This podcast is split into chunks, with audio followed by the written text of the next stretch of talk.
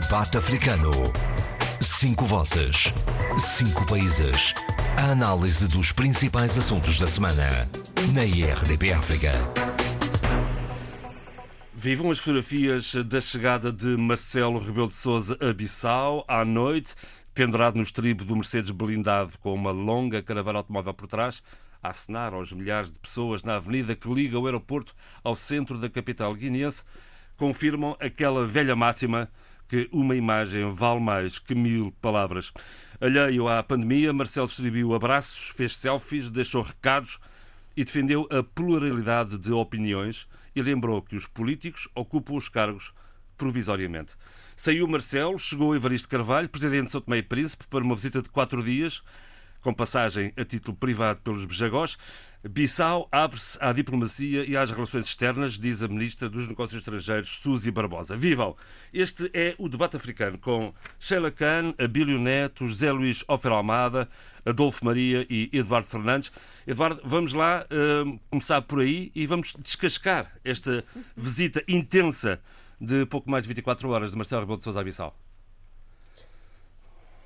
Uma visita caracterizada uh, pelo pela maneira de ser do Sr. Presidente da República, uh, Marcelo Rebelo de Sousa, uh, que espalhou de facto, uh, digamos, a sua, a sua imagem tão característica de abertura, de, de, de um abraço coletivo, muito que, que, agradou bastante à, à, população da cidade de Bissau. nós vimos a multidão que, se, que encheu a, a, a estrada do aeroporto a, ao centro da cidade para ovacionar o seu Presidente da República Portuguesa. E, e, e isto é uma das características, uma das marcas do, do professor Marcelo Rebelo de Souza. Portanto, uh, acho que também recebeu o carinho uh, da população uh, da capital da Guiné-Bissau, porque de facto encheram as ruas e certamente ficaram encantados com essa presença uh, do seu Presidente da República de Portugal e a sua maneira aberta, cordial, que, que demonstrou Uh, ao longo do percurso entre o aeroporto e o centro da capital. Que surpreendeu claramente, surpreendeu claramente as autoridades uh, guineenses, particularmente o Corpo de Segurança, uh, que de, segurança, repente ficaram exato. ali um bocado atrapalhados. Exato. Digo mas eu, atrapalhados já... é uma forma de expressão, está claro. Sim, sim. Uh, não, mas isto é uma característica do, do, do, professor Marcelo Rebelo de Souza e, e, e, há que lidar com, a, com essa realidade. Felizmente, estamos num país né, que não, não, tem, não, não há grandes sinais de violência uh, nesta, em, em, matéria de, de, de recepção de, de, chefes de Estado, de políticos, uh, nomeadamente, uh, neste caso concreto, do, do, do professor Marcelo Rebelo Souza, que ainda por cima gosta do, de banho de multidão. Claro. E eu, eu, eu retiro aqui o termo atrapalhados porque eu sei que os, os, agentes de segurança nunca se atrapalham.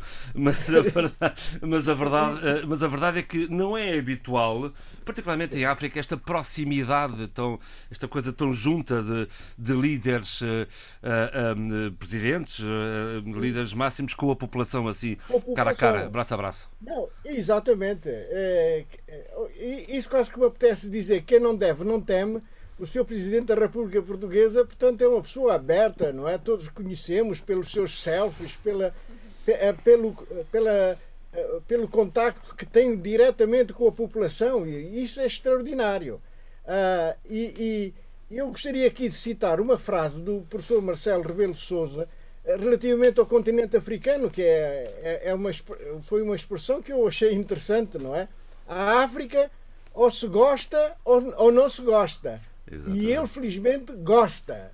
Ah, isto é extraordinário. Portanto, ele conhece bem o continente africano e, e, e tem e é consequente né, né nessa, nessa amar o, o, o, a África e, portanto, revela como sempre, não é? com os braços abertos uh, para, para contactar diretamente a população, como aconteceu uh, nos 8 quilómetros que separam o aeroporto de Bissau ao centro da cidade. Isto, isto é a forma. E relativamente ao conteúdo?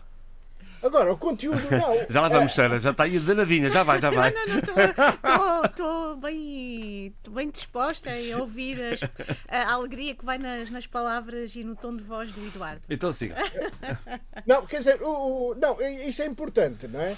A, a, a questão, a questão o seu, o seu professor Marcelo Rebelo Souza, dentro dessa sua, uh, digamos, seu, uh, digamos, seu espírito popular, né, de, de, do contacto direto com as massas, uh, a verdade é que ele não deixa de, de, mandar, de dizer as suas mensagens. Ele diz, não é? Agora Possivelmente não, não, será, não, é como não pode ser mesmo, né? não vai dizê-lo publicamente, mas ele ele sabe muito bem uh, passar a mensagem que deve ser passada. Mas é? ele publicamente deixou alguns, alguns recados. Eu, eu retive este da provisoriedade, passa a expressão, Sim. dos cargos políticos. Exatamente. Muita gente esquece que é, que é transitório, sabe? Hum. Isso, isso, isso é uma boa mensagem, não é? é? portanto, o cargo político é sempre transitório. É, poderá durar um, uns 3, 4, 5 anos, mas depois ou é reeleito ou, ou novamente a, a, escolha, ou então, pronto, uh, volta, a, volta tudo à primitiva, não é? Também disse, quando visitou e inaugurou a delegação da RTP em Bissau, uh, e aqui citado pela agência Lusa, ele disse que é muito importante a liberdade de imprensa. Ah, sem dúvida, sobretudo quando uh, vários países combatem e de forma, e de forma enfim, até, por vezes até violenta, violenta a liberdade de imprensa, não é? E quem paga são normalmente os jornalistas, não é? E, e, e, e como nós sabemos. E no caso da Guiné-Bissau são públicos as agressões uh, contra jornalistas. Foram públicas, estão fotografadas, estão mais registradas. E os órgãos de, de, comunicação social. Nós não nos podemos eh, esquecer do caso da Rádio Capital, não é? Exatamente. Muito Exato. bem. Então, então de, haveria alguma mensagem que o Eduardo destacaria desta desta, desta passagem de pouco mais de 24 horas de Marcelo Rebelo de Sousa em, em, em Bissau. Por exemplo, uh, ele foi agraciado com o colar uh, com mais alta uh, condecoração do Estado de. Cabral, não é? Sim, senhor. Mas Exatamente. é merecida no seu ponto de vista, imagino. Não, sem dúvida nenhuma, sem dúvida nenhuma. Não, e eu volto a repetir, quando o, Sr. Presidente da República Portuguesa, Marcelo Rebelo, professor Marcelo Rebelo Sousa, diz que a África é um continente que ou se gosta ou não se gosta. E ele, felizmente, é daquelas pessoas que gosta. Exato, já E, é preciso nós... compreendê-lo, não é? É, é preciso compreendê-lo. Se nós uh, analisarmos o percurso de vida do seu presidente Marcelo Rebelo de Souza, vemos que ele tem uma grande experiência africana.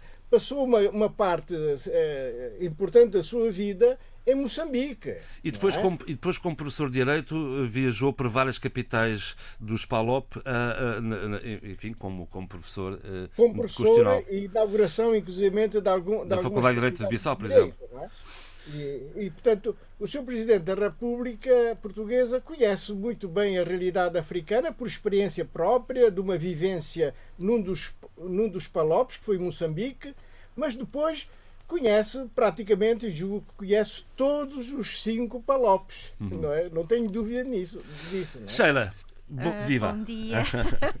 Ora então, esta, esta, esta uh, eu, visita eu, Marcelo. por acaso, estive muito atenta. Esta semana foi uma semana extremamente rica em termos de deslocações dos nossos vários presidentes uh, no mundo. Uhum.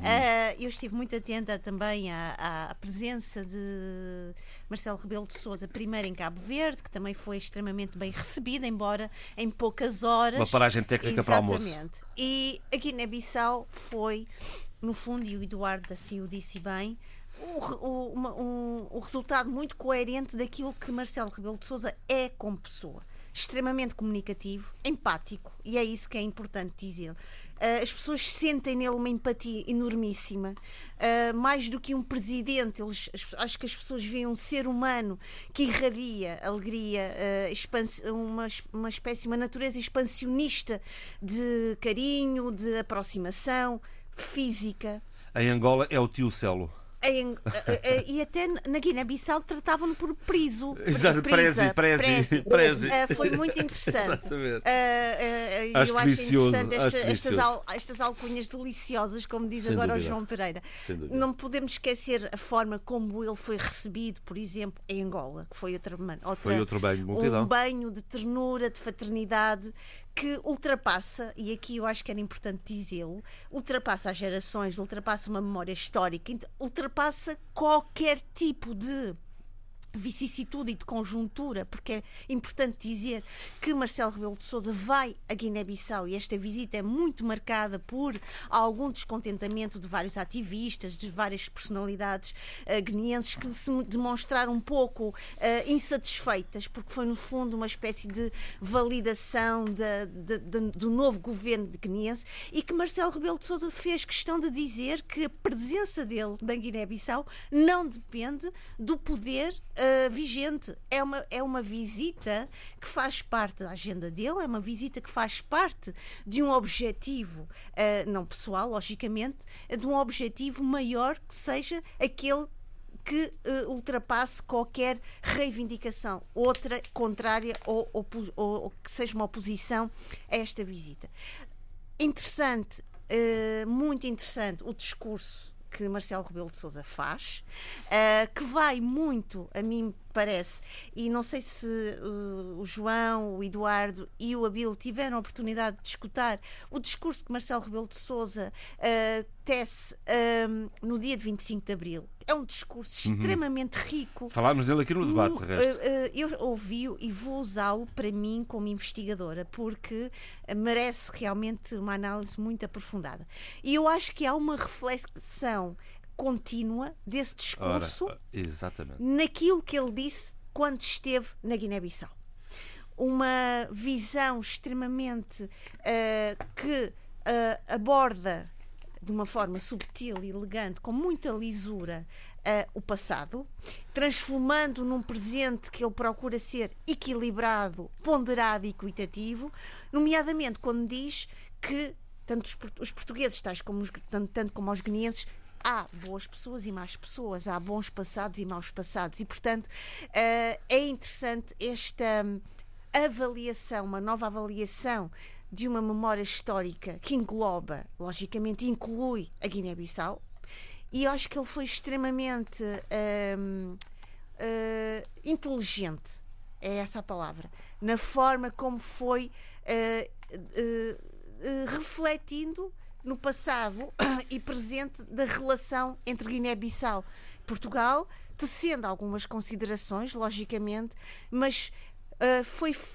tecendo estas con- considerações sem colocar diretamente o dedo na ferida, sem ser insultuoso e sem deixar nenhum tipo de eh, presente eh, envenenado à sua saída.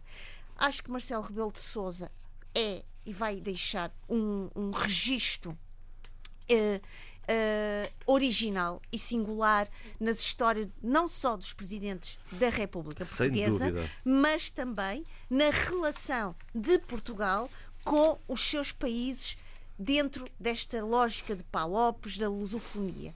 Porque ele, de certa forma, sem ahm, desmentir ou sem ir contra o, o legado dos seus outros. Sem ah, apagar a história. Exatamente. Ele está, nesta, acho eu, neste momento, a abrir uma janela procurando legitimar outras vozes, outras narrativas, e eu acho que essa janela, mais uma vez, foi aberta de uma maneira que eu me pareceu ímpar, muito original e até emotiva, que tem muito a ver também com o seu percurso, ah, no discurso de 25, de 25 de Abril. E que eu ac- acho que ah, é importante ir lá buscar as raízes que vão sendo ramificadas à, à medida que ele vai falando e distribuindo esse, esse pensamento por outras geografias e outras cartografias da língua portuguesa.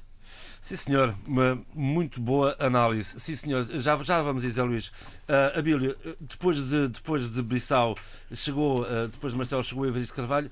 Antes disso, falei, pedi aqui ao Zé Luís uh, uh, que comentasse esta, esta, esta visita, até porque Marcelo Rebelo Sousa parou durante quatro horas na cidade da Praia para um almoço com o Presidente da República. Sim, sobre, sobre a paragem, o trânsito, né? ou a visita oficial a Cabo Verde, tinha já falado no programa anterior e que reflete essa vontade de passar por Cabo Verde, reflete a excelência das relações entre Portugal e Cabo Verde e a excelência das relações pessoais né? entre o Presidente da República Portuguesa e o Presidente da República de Cabo Verde. A, a Malta, gozar, até diz que Marcelo Rebelo de Sousa quase é vice-presidente de Cabo Verde e Jorge Castro Fonseca vice-presidente é de. Portugal do ponto de vista simbólico. Já houve casos. Sabe, o Cromá, por exemplo, foi co-presidente da República da Guiné-Conakry, da Guiné, quando lhe deram o golpe de Estado. Não é? Bom, mas não é o caso. Mas não é o caso, não. Isso é, Isto é só uma uma brincadeira. Mas quanto à, quanto à visita à Guiné-Bissau, eu, quando vi aquela multidão, eh, confesso que me lembrei um bocadinho só, e depois vou fazer o paralelo, da visita de Marcelo Caetano e de Américo Tomás, portanto, a Cabo é Verde, padrinho no tempo colonial. No tempo colonial. Quer dizer, eh, no tempo colonial havia esse hábito, ou até a visita de, do, de Spínola, que era já governador da Guiné e comandante-chefe militar na luta contra, na guerra contra o PIGC. E então, o que há, eh, o que havia e o que há, portanto, é mobilizar multidões eufóricas para aplaudir eh, presidentes estrangeiros. Portanto, isso é um hábito que vem do tempo do tempo colonial e que e que portanto tive tive essa tive eh, essa ideia e depois pensei logo também o bom o PIGC que disse que Marcelo não, Não era devia bem-vindo. não, não era bem-vindo e não devia ter visitado a, a- Guiné porque seria uma forma Legitimar de legitimação do atual presidente, que primeiro foi, foi golpista, depois foi legitimado pelo Supremo Tribunal de Justiça enquanto Tribunal Constitucional. Portanto, o PIGC perdeu em toda a linha.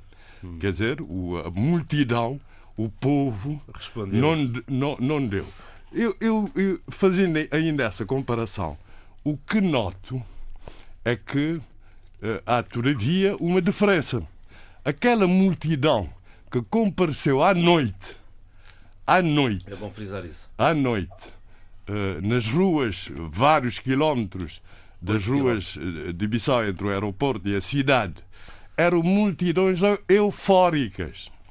8 Eufóricas. percorridos em duas horas Mas as multidões que alinhavam para receber eh, eh, os soberanos portugueses no tempo colonial, portanto, eram eh, presidentes da República e presidentes do Conselho, menos Salazar, Salazar nunca esteve em África, pelos vistos, eh, eh, portanto, eram eh, multidões mo- eh, mobilizadas, enquadradas, disciplinadas e eufóricas, porque vinham, viam um chefe de Estado de todo o Império eh, português. Sr. Luís, quanto ao conteúdo. Isso, isso lembra-me, só, só para terminar, recados. isso lembra-me também, por isso é que eu deixei, de- deixei, tomei uma opção pessoal, que é não ir a manifestações, nem assinar petições públicas, porque enquanto, enquanto estudante na antiga República Democrática Alemã, também acontecia o mesmo. Eu ficava, ficava espantado porque, pelo 1 de maio, por exemplo, via multidões imensas a ostentar cartazes, slogans, etc. E então perguntava como é que conseguem mobilizar tanta gente. E a explicação é simples.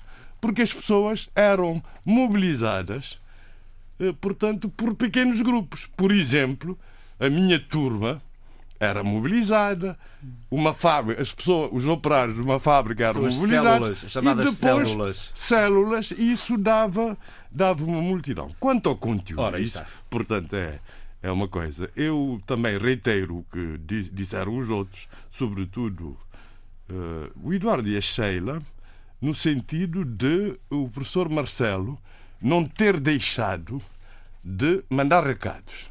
Quer dizer, sublinhar a questão do direito, do Estado de Direito Democrático e dos direitos humanos. E tinha que fazer isso, apesar das diplomacias. Porquê? Porque esses dois conceitos, esses dois princípios, esses dois valores são fundantes da CPLP. Não é por acaso que a CPLP foi fundada depois da, da, da, da eclosão dos Estados de Direito democráticos nos nossos países.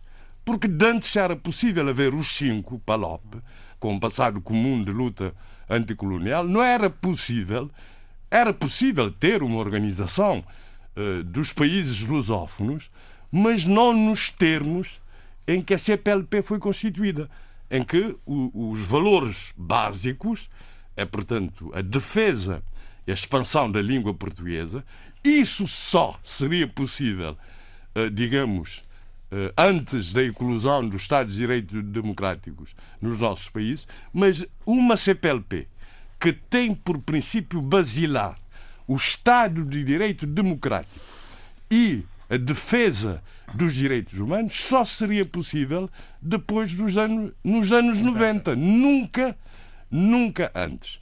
O que falta a CPLP é isso, vê-se claramente agora, é, é, é, é, preservar melhor esses princípios e adotar mecanismos, portanto, de sanção contra Estados que não cumprem essas premissas. Por exemplo, a Guiné Equatorial relativamente A Guiné Equatorial, mas também, também, devo dizer, a Guiné-Bissau, o regime de Sissoko, quando, quando persegue jornalistas, quando espanca opositores, portanto também merece ser suspenso, o que aliás existe a nível, por exemplo, da Commonwealth. Da Commonwealth. Portanto, isso não é isso não seria possível na ONU, porque a ONU é, é uma organização de convívio entre todas as nações do mundo, independentemente dos regimes políticos. Mas isso já acontece na Commonwealth, já acontece na Organização dos Estados Americanos e etc. Portanto, o, a CPLP tem que dar esse passo. Uh, tem que dar esse passo. Uh, de resto, eu sou, como defendi que o, que o, que o presidente de Cabo Verde tinha que, tinha que visitar a Guiné-Bissau, como acho também que deve, uh, pode, deve, nesse caso, menos talvez, a Guiné a Guiné Equatorial.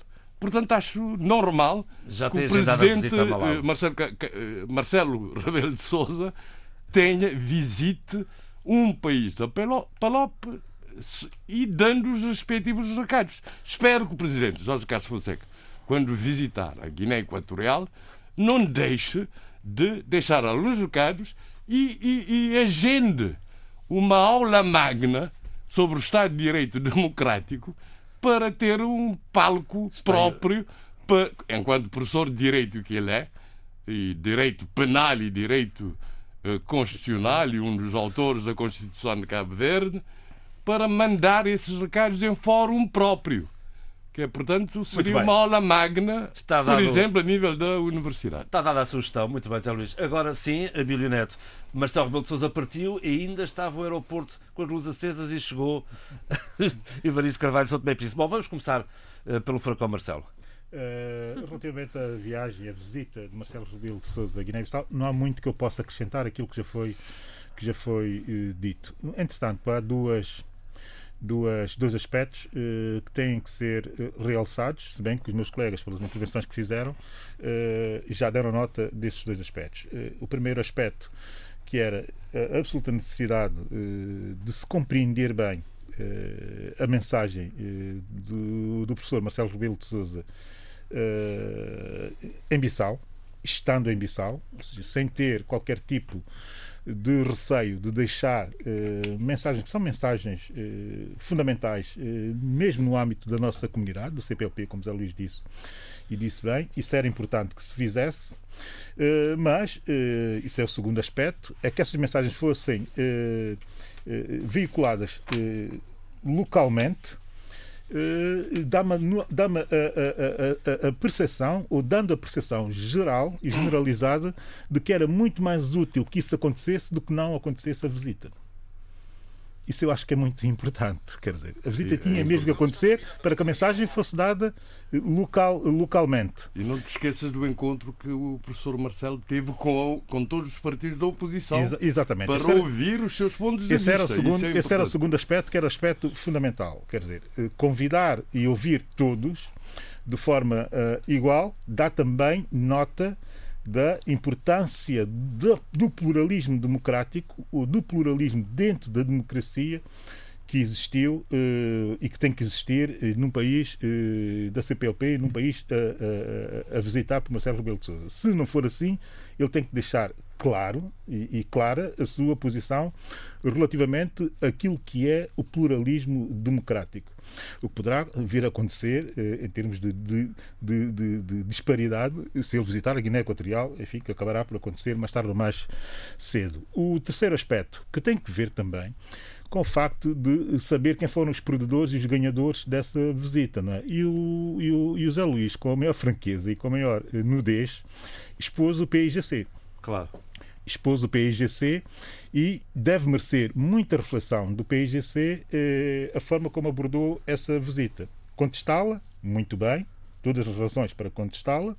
Eh, tentar condicioná-la, muito bem, todas as razões para tentar condicioná-la. Terceiro, aí sim é que não está muito bem, é tentar impedir que ela acontecesse. E, e- e- aí eh, eu não ouvi eh, com, com, com clareza suficiente eh, palavras de Domingos Simões Pereira relativamente a essa, a essa situação. E gostaria de ter ouvido. Porquê? Porque no meio disto tudo, na visita de Marcelo Rebelo de Sousa, a casa, a casa, que é a mesma casa da democracia, que é o Parlamento guineense, que é provavelmente o elo mais fraco de toda a democracia guineense, porque é a Atualmente. única instituição no país. Isso tem que merecer reflexão, tanto dos analistas como dos próprios políticos guineenses. Eh, tem que merecer reflexão o que se está a passar eh, no Parlamento da Guiné-Bissau, que é o único órgão verdadeiramente disfuncional daquela democracia. De resto, E é preciso que se diga isso com a maior clareza, não é? E o, O- interessante é perceber a ausência, ou compreender os motivos da ausência do PIGC eh, na sessão eh, do Parlamento. Eu tive a informação, espero não estar errado, espero que, até que me corrijam, se, se isso confirmar que o PIGC não esteve na sessão parlamentar, eh, isso tem que Para a ser. aprovação do Orçamento Geral do Estado. Não, a sessão, a sessão de honra eh, que foi Marcelo Rebelo de dedicada a. Marcelo Rebelo de Souza. Ah, está bem, mas também não, não participou na, na, no- na aprovação do OGE. Bem, Estamos isso- a falar da, Isso é outra coisa. da não, mas, isso, mas isso, é- de é o que o Eduardo acabou de dizer tem tudo que ver com aquilo que eu disse relativamente à De instituição em Só confirma, do Parlamento. só confirma o que, eu, o que eu acabei de dizer. E isso, sim, tem que merecer alguma profunda reflexão dos guinenses, sobretudo dos analistas. Porque eu estou a ver muita análise eh, a viagem de Marcelo Rebelo de Sousa, tanto na Guiné-Bissau como em Portugal. Em Portugal, eh, tem que deixar essa nota, que é uma espécie de farpa. Nunca existiu a Guiné-Bissau para nada, a não E agora ser... a gente fala- a- claro, a não ser para as apreensões E eh, de há sangue, drogas e quando há sangue. Não, deixa-me. Quando apreensões de drogas e tentativas de golpe de Estado, aí sim a Guiné é Exatamente. notícia. Mas eh, tentar ter uma constância de mediatização da Guiné-Bissau como problema ou como problemática não existe. Portanto, eh, também tem que deixar essa farpa eh, eh, ao mediatismo e ao, opini- e ao- e ao opinismo português. Bem metida, de Portanto, não gosto também eh, que se faça o aproveitamento o, circunstancial e malicioso em alguns aspectos eh, da realidade da Guiné-Bissau. Essa nota eu tenho que deixar. A segunda eh, nota, e termino já e muito rapidamente, que tem que ver com eh, as questões internas. A partir desta visita, vai ser interessante perceber que discurso interno terá o PIGC. O PIGC é um, país, é é um partido estruturante, é um partido estrutural também, e é preciso que ele diga eh, com clareza o que pretende fazer a partir de agora. Porque está a bloquear uh, a maior instituição democrática, que é o Parlamento, não parece que seja boa política para que a Guiné-Bissau se normalize. Porque não se pode exigir só do Presidente, do Governo e dos partidos, quer se goste deles, quer não se goste, que façam o trabalho de tentar normalizar de alguma forma o país, quando uh, o maior, a maior instituição política do país não está disponível para uh, colaborar nessa normalização. O que é que acontecerá no futuro se não fizer esse trabalho agora? Vai ser uh, a abordagem contrária à abordagem que o PSGC está a fazer agora. Portanto, deixando o país sempre e constantemente nesta posição de não ter uma voz única na defesa da imagem do próprio país e do Estado eh, da Guiné-Bissau. Isso é possível fazer-se tendo as mais dísparas guerras políticas que pode haver. O, que, o que é interessante na democracia é que isto tudo é possível fazer-se eh, de forma uh, simultânea. Como eu disse, era perfeitamente possível questionar uh, uh, o momento da visita do Marcelo Rebelo de Sousa, era perfeitamente possível tentar impedir até essa, essa, essa visita. O que não era possível é estar fora do arco do formalismo democrático, e eu sublinho a palavra formalismo democrático, num momento deste que era um momento crucial para a Guiné-Bissau. Muito bem, partiu Marcelo, chegou a Evaristo. Eh, e, e desta visita que fizer? Num outro registro, eh, uma, uma visita de despedida eh, do presidente Evaristo de Carvalho, claramente uma visita de despedida do seu mandato, e eu devo dizer que estou a gostar muito de, do discurso que ele tem tido na Guiné-Bissau. É um discurso que não é mobilizador como o Marcelo, não podia ser, enfim, pelas características é pessoais e até pelo impacto dos próprios países. Né? Na Guiné-Bissau, um bloguista, um blogger muito conhecido e que é meu amigo, até nos considerou como dois armazéns de cacau no meio do Atlântico, não é? Uh, portanto, é isso que São Tomé e Príncipe é, ilustrando aquilo, usando a imagem usada pelo Ali Silva quando se sentiu indisposto com algum posicionamento de algum político são tomense. nós não temos essa dimensão que tem Portugal, mas eu devo dizer que a visita está a ser uma visita bastante digna. Digna porquê? Porque Ivaristo Carvalho está a dar uma nota, e essa leitura não está a ser feita pelos guinenses, porque, existe essa coisa em África dos países pequenos. Nunca se deve olhar para os exemplos dos países pequenos, deve sempre olhar para os exemplos dos países eh, que vivem da economia, da base da economia das indústrias extrativas, porque esse é o nosso entendimento daquilo que é riqueza. Né? Riqueza é quem tem, quem tem eh, eh minerais, quem tem eh, petróleo. Quem... Portanto, nós temos ainda essa compreensão básica do, do, da, exemplaridade, da, exemplaridade, A verdade é que a visita do Ibristo de Carvalho uh, é tranquila, é calma, sempre a fazer uh, apologia da diversidade política e do pluralismo democrático, sempre a fazer apologia no seu tom monocórdico, uh, a fazer apologia do respeito pelo outro e de coisas que são princípios básicos de convivência uh, democrática. E isso deve ser, uh, evidentemente, ouvido e deve calar uh, no interior dos democratas guineenses. Portanto, nessa perspectiva, eu acho bem e estou a gostar da visita conforme ela está a ser feita. Segundo, tínhamos que formalizar uma série de acordos, que são acordos que a CPLP exige que o façamos, e achei que foi um bom momento para ir a Guiné-Bissau e exatamente dar nota também dessa confluência de interrelações que existem dentro uh, da CPLP. Terceiro, só tem pena que não se desse a grande relevância ou, ou, que se criasse aquele grande momento da visita. E eu acho que o grande momento da visita teria sido, e sou eu que tenho essa perspectiva histórica das relações entre povos, seria ter convidado o José Frete Lauchong, uh, para uh, a visita e que o Estado da Guiné-Bissau, enfim, que não tem medalhas da Mica Cabral para distribuir por todos, e muito menos para um país tão pequeno quanto São Tomé e Príncipe, ou para um presidente de um país pequeno como São Tomé e Príncipe, mas que se otorgasse a, a medalha a Mica Cabral ao seu amigo José, José, José Freto Lauchong. Muita gente desconhece o papel uh, de José Freto Lauchong na luta uh, de libertação da Guiné-Bissau e de Cabo Verde, mas foi ele o primeiro a fazer aquisição de equipamento militar para a luta militar que se estabeleceu eh, eh, na Guiné-Bissau. Foi ele quem coordenou toda a logística para manter essa possibilidade a partir do porto de Marselha para que as armas chegassem a guerrilha no terreno. Foi ele que arriscou a sua vida, arriscou a sua profissão, arriscou a estabilidade da sua família para que o PGC pudesse iniciar a luta armada na Guiné o que contribuiu para nós todos. E está lá, está claríssimo no livro de Aristides Pereira, eh, que dá grande importância à ação de José Fete Lauchong.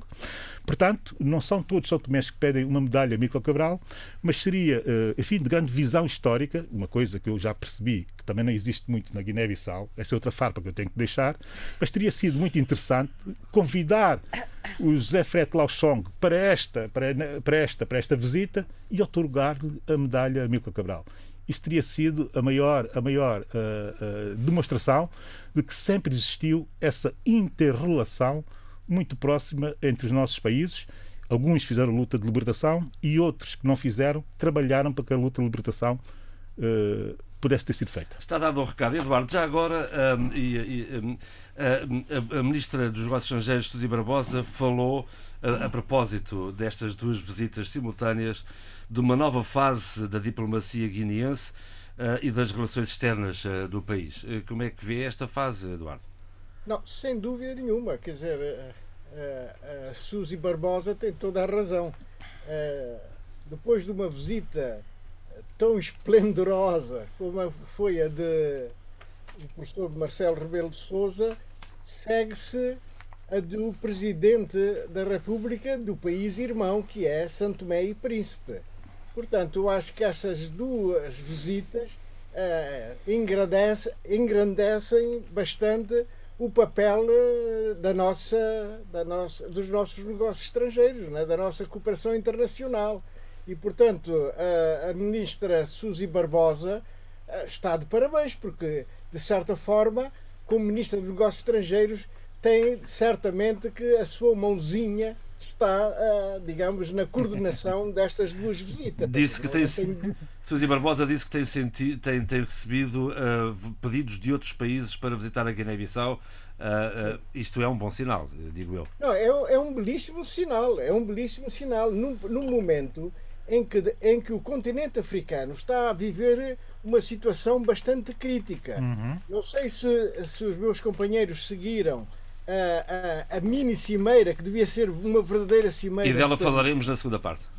Sim. Ah, bom. Então, se calhar podíamos, podíamos, não sei se. Até porque. Até falar já. Não, não, não podes falar já, porque na semana passada foram comentadas aqui, no debate africano, decisões tomadas pelo Ministro das Finanças da Guiné-Bissau, João Fabiá, que o próprio contesta e desmente. Prevaleço da presente para apresentar um protesto veemente as recentes afirmações e comentários veiculados no último programa do debate africano pelo comentador Eduardo Fernandes, difundido nas emissões da RDP África nos dias 14 e 16 de maio últimos.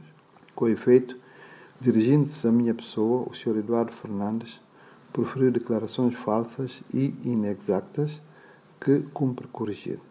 Essas inverdades, que podem ser facilmente demonstradas, tem a ver com as seguintes informações veiculadas.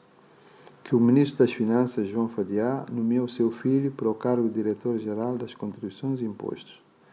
Que o Governo apresentou uma queixa-crime contra um dirigente sindical por causa das sucessivas greves promovidas por este. Que o Ministro das Finanças, João Fadiá, afirmou que o Sr. Júlio Mendonça padece de problemas de sanidade mental.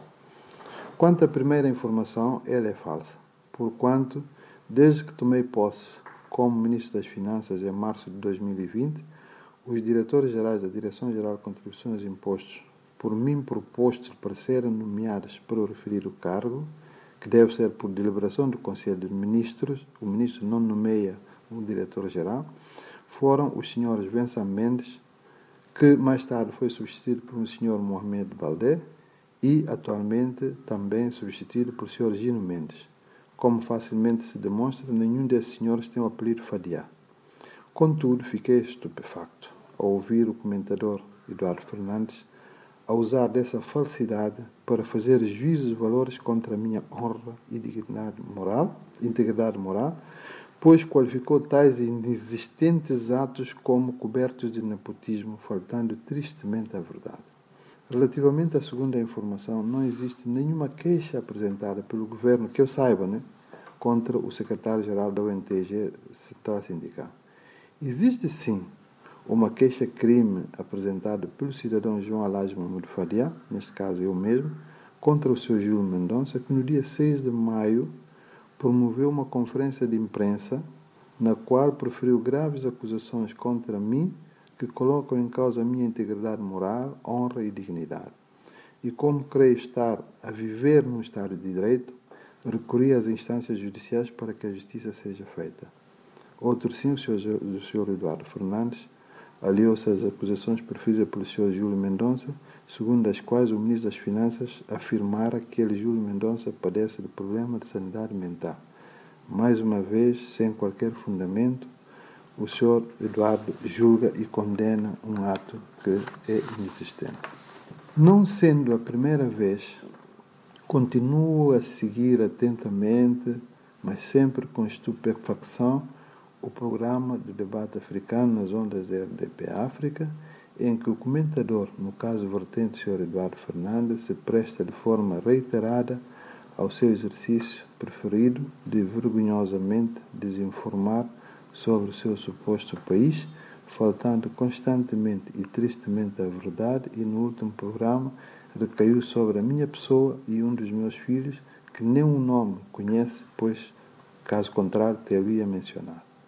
Ao que parece, pelas evidências do seu comportamento, o Sr. Eduardo Fernandes tem utilizado o programa de debate africano da RDP África para, em vez de retratar a realidade dos factos que no nosso país, deliberadamente servir-se do programa para cumprir uma agenda pessoal, quiçá avançado pelo seu círculo de interesse, não se coibindo sistematicamente de faltar à verdade, de turpar os fatos e denegrir de forma irresponsável e leviana todo o esforço que tem sido feito para resgatar o nosso país, em particular das ações feitas e empreendidas pelo pelouro que eu dirijo.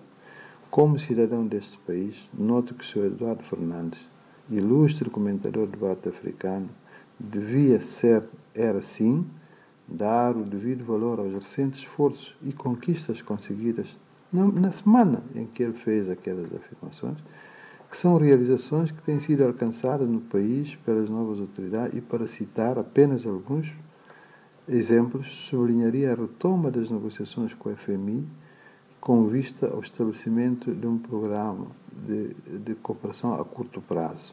Esse programa financeiro, que todos sabemos, teve suspenso desde o ano 2018.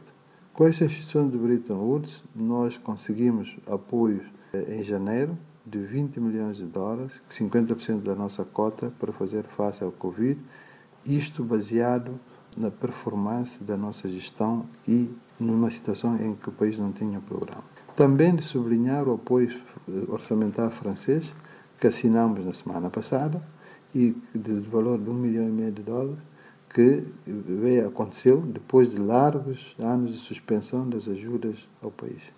Por outro lado, o Sr. Eduardo Fernandes devia assumir uma atitude mais pedagógica, a meu ver, e menos especulativa. Sendo tal indivíduo zero e viseiro, o Sr. Eduardo Fernandes tem incutido nele um espírito maléfico de desinformar, traduzir atitudes sistemáticas de denegrir e fazer desmerecer o esforço e realização empreendidos no país.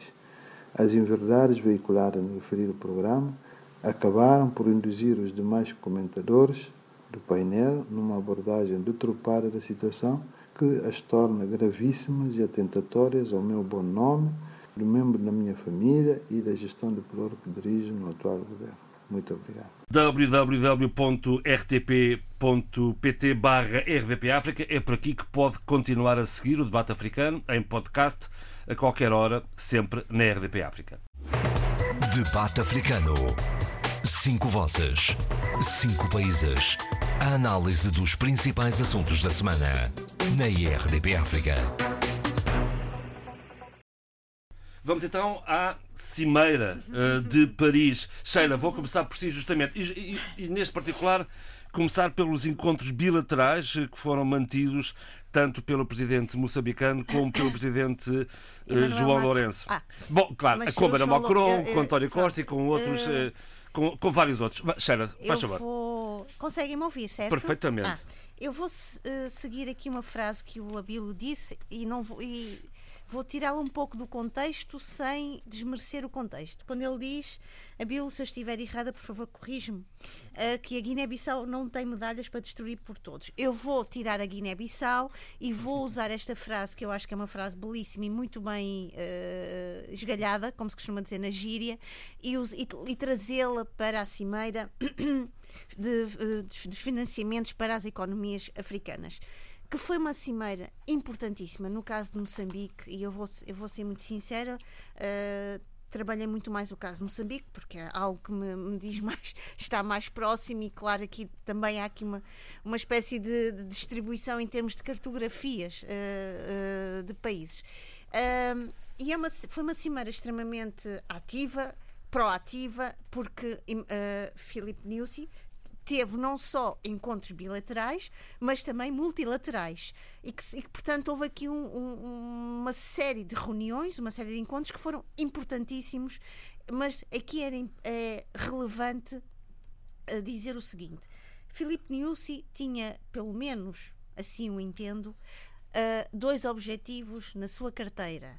Em primeiro lugar, apoio ao combate à insurgência em Cabo Delgado, mas um apoio, e aqui era importante uh, esmiuçar isto, um apoio que traduz sempre a, a, a proteção da soberania do país em causa, neste caso Moçambique. E, portanto, houve aqui esta, esta, esta preocupação de também Filipe Niusi ter dito, a um determinado momento, eu passo a citar, não se combate o terrorismo sozinho e Moçambique em nenhum momento recusou o apoio. Fecho citação. No sentido em que houve realmente uh, reuniões, dessa reunião surgem uh, a possibilidade que é quase uma possibilidade concreta de se enviar uma equipa técnica de apoio logístico a, a, às forças de segurança eh, moçambicanas com determinados métodos, com determinadas lógicas, mas nunca no sentido de sobrepor-se à soberania moçambicana. E eu acho que isto ficou muito claro em toda a postura, em todo o discurso uh, ou, de, ou, mesmo no, nos recados, já agora que estamos com recados, é uma palavra que está tão fértil neste debate, que ficou muito, muito clara. está muito espirituosa. Uh, não, não, não. Eu falo mesmo assim e penso assim. Muito bem. e escrevo também assim. Ainda bem. uh, eu gosto de ser objetiva, mas não preciso de atirar pedras à cabeça das pessoas, muito menos aos olhos. Muito bem. Uh, e portanto foi um recado que ficou plenamente claro com, em toda a sua visita. Depois, a outra garantia que era também importante e que não está e que não se pode descolar logicamente da primeira, da primeira, do primeiro objetivo é dar continuidade à, à, à presença uh, da atividade da, da Total em Cabo Delgado. E, portanto, esses encontros com Emmanuel Macron, trabalhando com ele a necessidade de uma reafirmação de que é necessário segurança e tranquilidade em Moçambique, nomeadamente em Cabo Delgado, uh, não só trabalhando sobre, sobre isso, também as questões ambientais, a questão das vacinas, porque também isso era importante, porque isso vai, logicamente, uh, ter um, um, um estímulo ao nível também na economia, é? as pessoas estão vacinadas, as pessoas podem trabalhar, as, as empresas podem funcionar. Portanto, houve aqui um, um, um, mosaico de interesses muito bem explanados e uh, concretizados. Depois também, uh, certamente, e aí lógico, havia, houve também encontros multilaterais. Encontros esses que a Total assumiu um papel importantíssimo, nomeadamente o CEO da Total veio à televisão e há imensas imagens dele dizendo que a Total uh, dá uma garantia de que se a situação em Cabo Delgado assumir um clima de paz e tranquilidade, a Total retorna a Moçambique com vontade de assumir então as suas, as sua, a sua, a sua objetivo. E os seus compromissos com as pequenas uh, e, e médias empresas não, também. E, e, isso também ficou, e obrigada João, isso também ficou muito claro quando há também vontade da própria Total de uh, compensar compensar pequenas e médias empresas ao nível de, de, de uma espécie de prejuízos económicos que isto trouxe. Reais, uh, reais. exatamente. e, e, isto foi em catadupa, não é? Pronto, isto, falando em tsunami, isto foi um verdadeiro tsunami para várias pessoas e várias uh, dimensões. Pronto. Depois também era importante dizer que, para além da Total, também, logicamente, Philip News se encontrou com outras empresas, eh, outros grandes personagens de empresas francesas. Estamos a falar da Air France, estamos a, fal a falar da Société Générale, entre outras empresas, para que, para que haja esta este chão, esta matriz de não só de apoio, mas também uma matriz de diálogo e de partnership, aqui de partilha, no sentido de dar a, abertura para um futuro que seja um futuro tão bom para a França quanto bom para Moçambique, porque também é verdade, e aqui este, este pensamento eu fui também ouvi durante esta semana vários analistas, académicos que trabalham e que pensam Uh, com muita seriedade e propriedade sobre isto, que diziam a França também precisa da África, porque a França está num momento crítico do seu, da, da sua vida a nível de, da sua economia, das reivindicações a Europa precisa da África. sociais. Exatamente. Exatamente. Portanto, não vamos aqui. E houve uma coisa que eu vi. Uh, e eu não vou aqui. Vi uma, um verbozinho que a mim me deixou um, um pouco no, nos meios de comunicação, que foi no sentido de, de dar aquela ideia de os países africanos vão, uh, acorrem à cimeira. Bem, Uh, os países africanos não acorrem Olha, à uma cimeira. espécie de paternalismo bacoco. E uh, eu achei isso, eu não vou dizer qual foi o meio de, de comunicação, uh, porque acho que não estamos aqui num, num, num gossip, nem estamos num programa de besbilhotice, estamos num programa de gente séria e, e que trabalha seriamente para estar a servir as pessoas que nos escutam, uh, com lealdade e, e, e, segurança naquilo que dizem, na sua palavra e pensamento, e portanto uh, uh, os países africanos não foram a correr para a cimeira em Paris.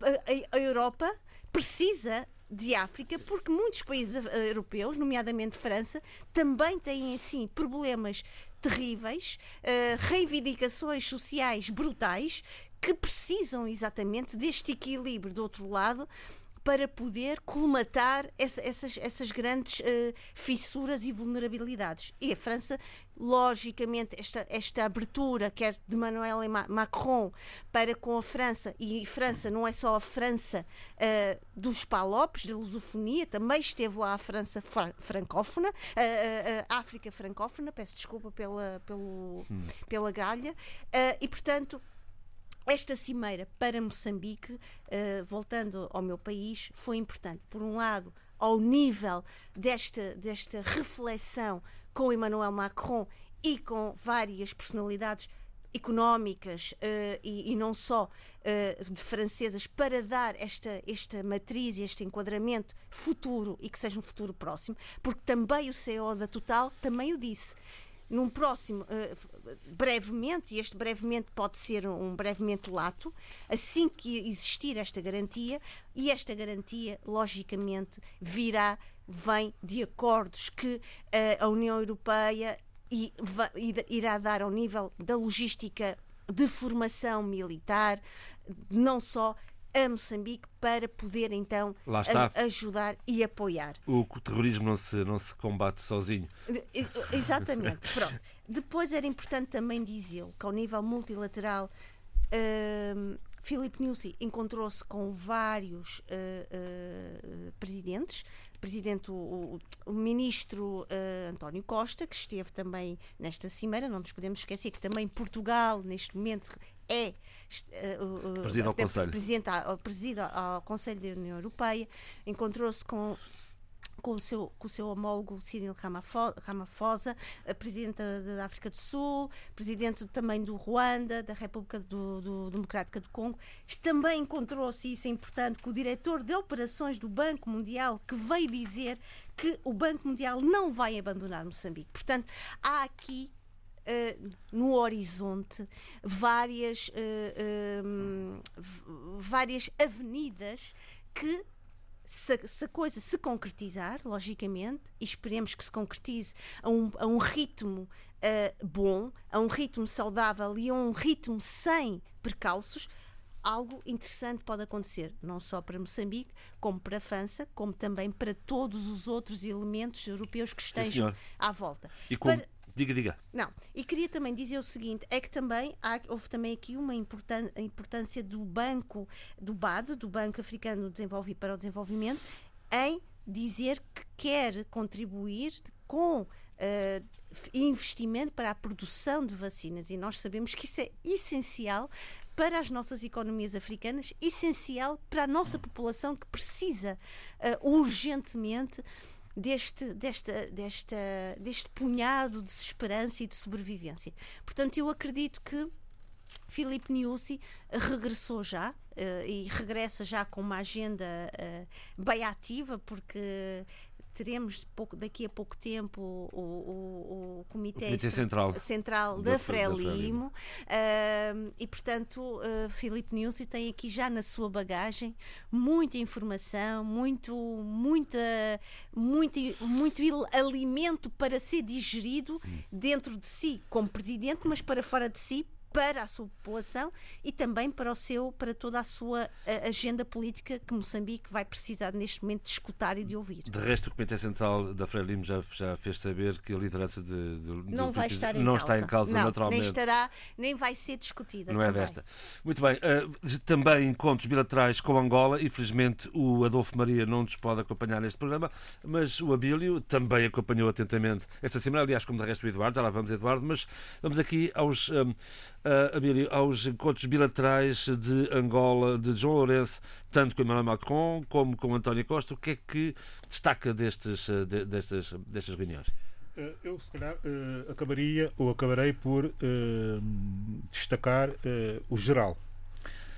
E quando eu digo destacar o geral, é destacar os compromissos coletivos e que não só os específicos que foram, que foram projetados a partir dessa cimeira. Eh, há uma coisa que eu tenho que dizer, eh, por antecipação, é que mal se deu, ou mal se soube eh, do que viria aí com a, com a, com a Covid-19, eu fui daqueles que, eh, e felizmente a África também já tem muita gente a fazer análise de conjuntura, enfim, análise de risco também, enfim, dentro das diversas análises a, a fazerem-se, que eh, haja um setor forte que eh, posicionou-se no sentido de eh, tentar passar a, passar a mensagem de que mais do que a dívida africana, o que estava aqui em causa era como financiar as economias africanas no Pós. pós-Covid.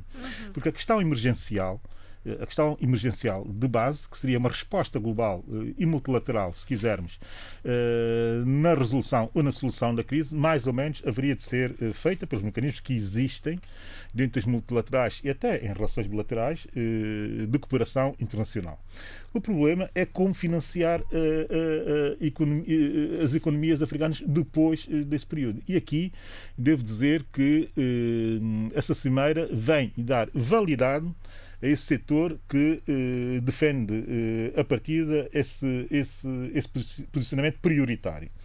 E depois também dizer eh, às pessoas eh, que eh, toda a relação do continente africano não tem necessariamente que ser, e essa é outra farpa, não tem necessariamente que ser eh, acantonada eh, na ideia da França-África. Eu sei que fica muito bem com, como, como logo, é um bom logo uma para ativismos, É para, para, para ativismos e para ativistas e, e para o tipo de intelectuais que gostam de viver de logos e não passam dos logos e gostam até também de, de, de estimular algum dogmatismo eh, eh, fechado. Mas a verdade é que a relação eh, com a França ou com qualquer outro país, seja ele potência ou não, seja ele eh, eh, antigo império ou não, eh, tem que ser sempre uma, uma, uma- relação eh, de iguais e olhar para o futuro. E essa relação de iguais e olhar para o futuro, eu já vi melhores e bons sinais nesta cimeira. Acompanhei, sobretudo, o facto de, para além dos chefes de Estado, também terem sido convidados uma série de personalidades eh, de grande peso eh, na, na- na reflexão sobre eh, a África e o futuro próximo, não é? Como o Tidjane Thiam, que deu uma belíssima entrevista, diga-se passagem, à TV Sank, que eu aconselho as pessoas a lerem porque está ainda online, e que diz claramente o que era ou a que se ia com aquela cimeira. É preciso lembrar as pessoas que a cimeira chamava-se, ou tinha como título, a cimeira sobre financiamento das economias africanas.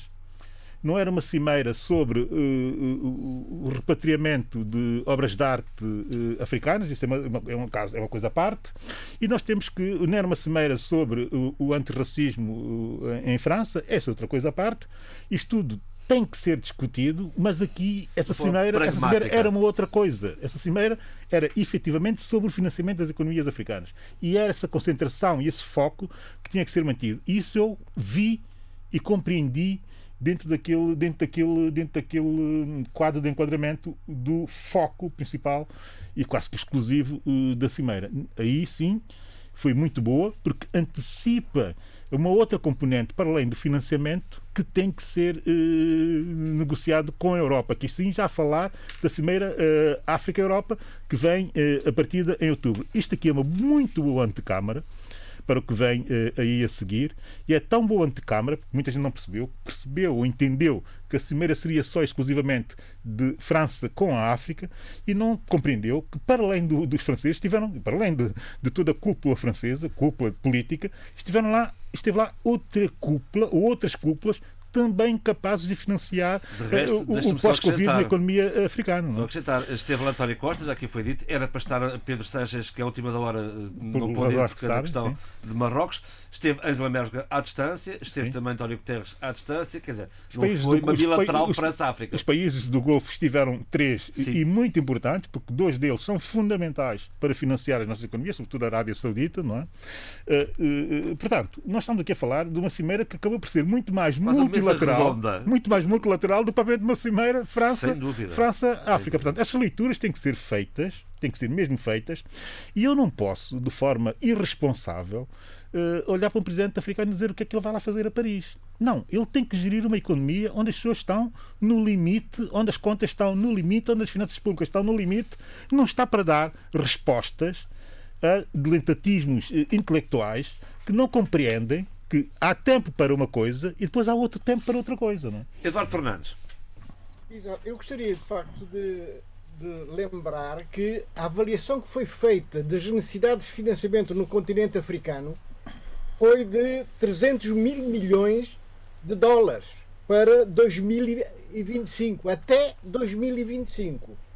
Pois bem, a, a cimeira, a, que não foi completa, como todos, e o Abílio disse bem, apenas conseguiu um compromisso, um pledge de 100 mil milhões de, de dólares, não é? Uhum. Portanto, um terço do valor que tinha sido, digamos, a avaliação feita uh, sobre a necessidade de financiamento do continente. Uh, qualquer maneira, uh, digamos, a grande esperança de obtenção do remanescente para o financiamento, para as necessidades de financiamento do continente africano, vão ter lugar em outubro em Montpellier, Exato. penso eu. é? E desejo também que, que, isso aconteça, não é? Essa avaliação de 300 mil milhões de dólares uh, para o continente africano é de facto um montante uh, que, se, se, a África conseguir obtê-la, uh, vai dar um grande impulso. e se for bem aplicado, desculpem, essa parte é muito importante se for bem aplicado uh, e tiver, digamos, um acompanhamento de perto do doador e do financiador, uh, a África poderá, de facto, melhorar a sua resiliência perante o impacto negativo do Covid-19 e, e, das necessidades que o continente tem de, de, de financiamento.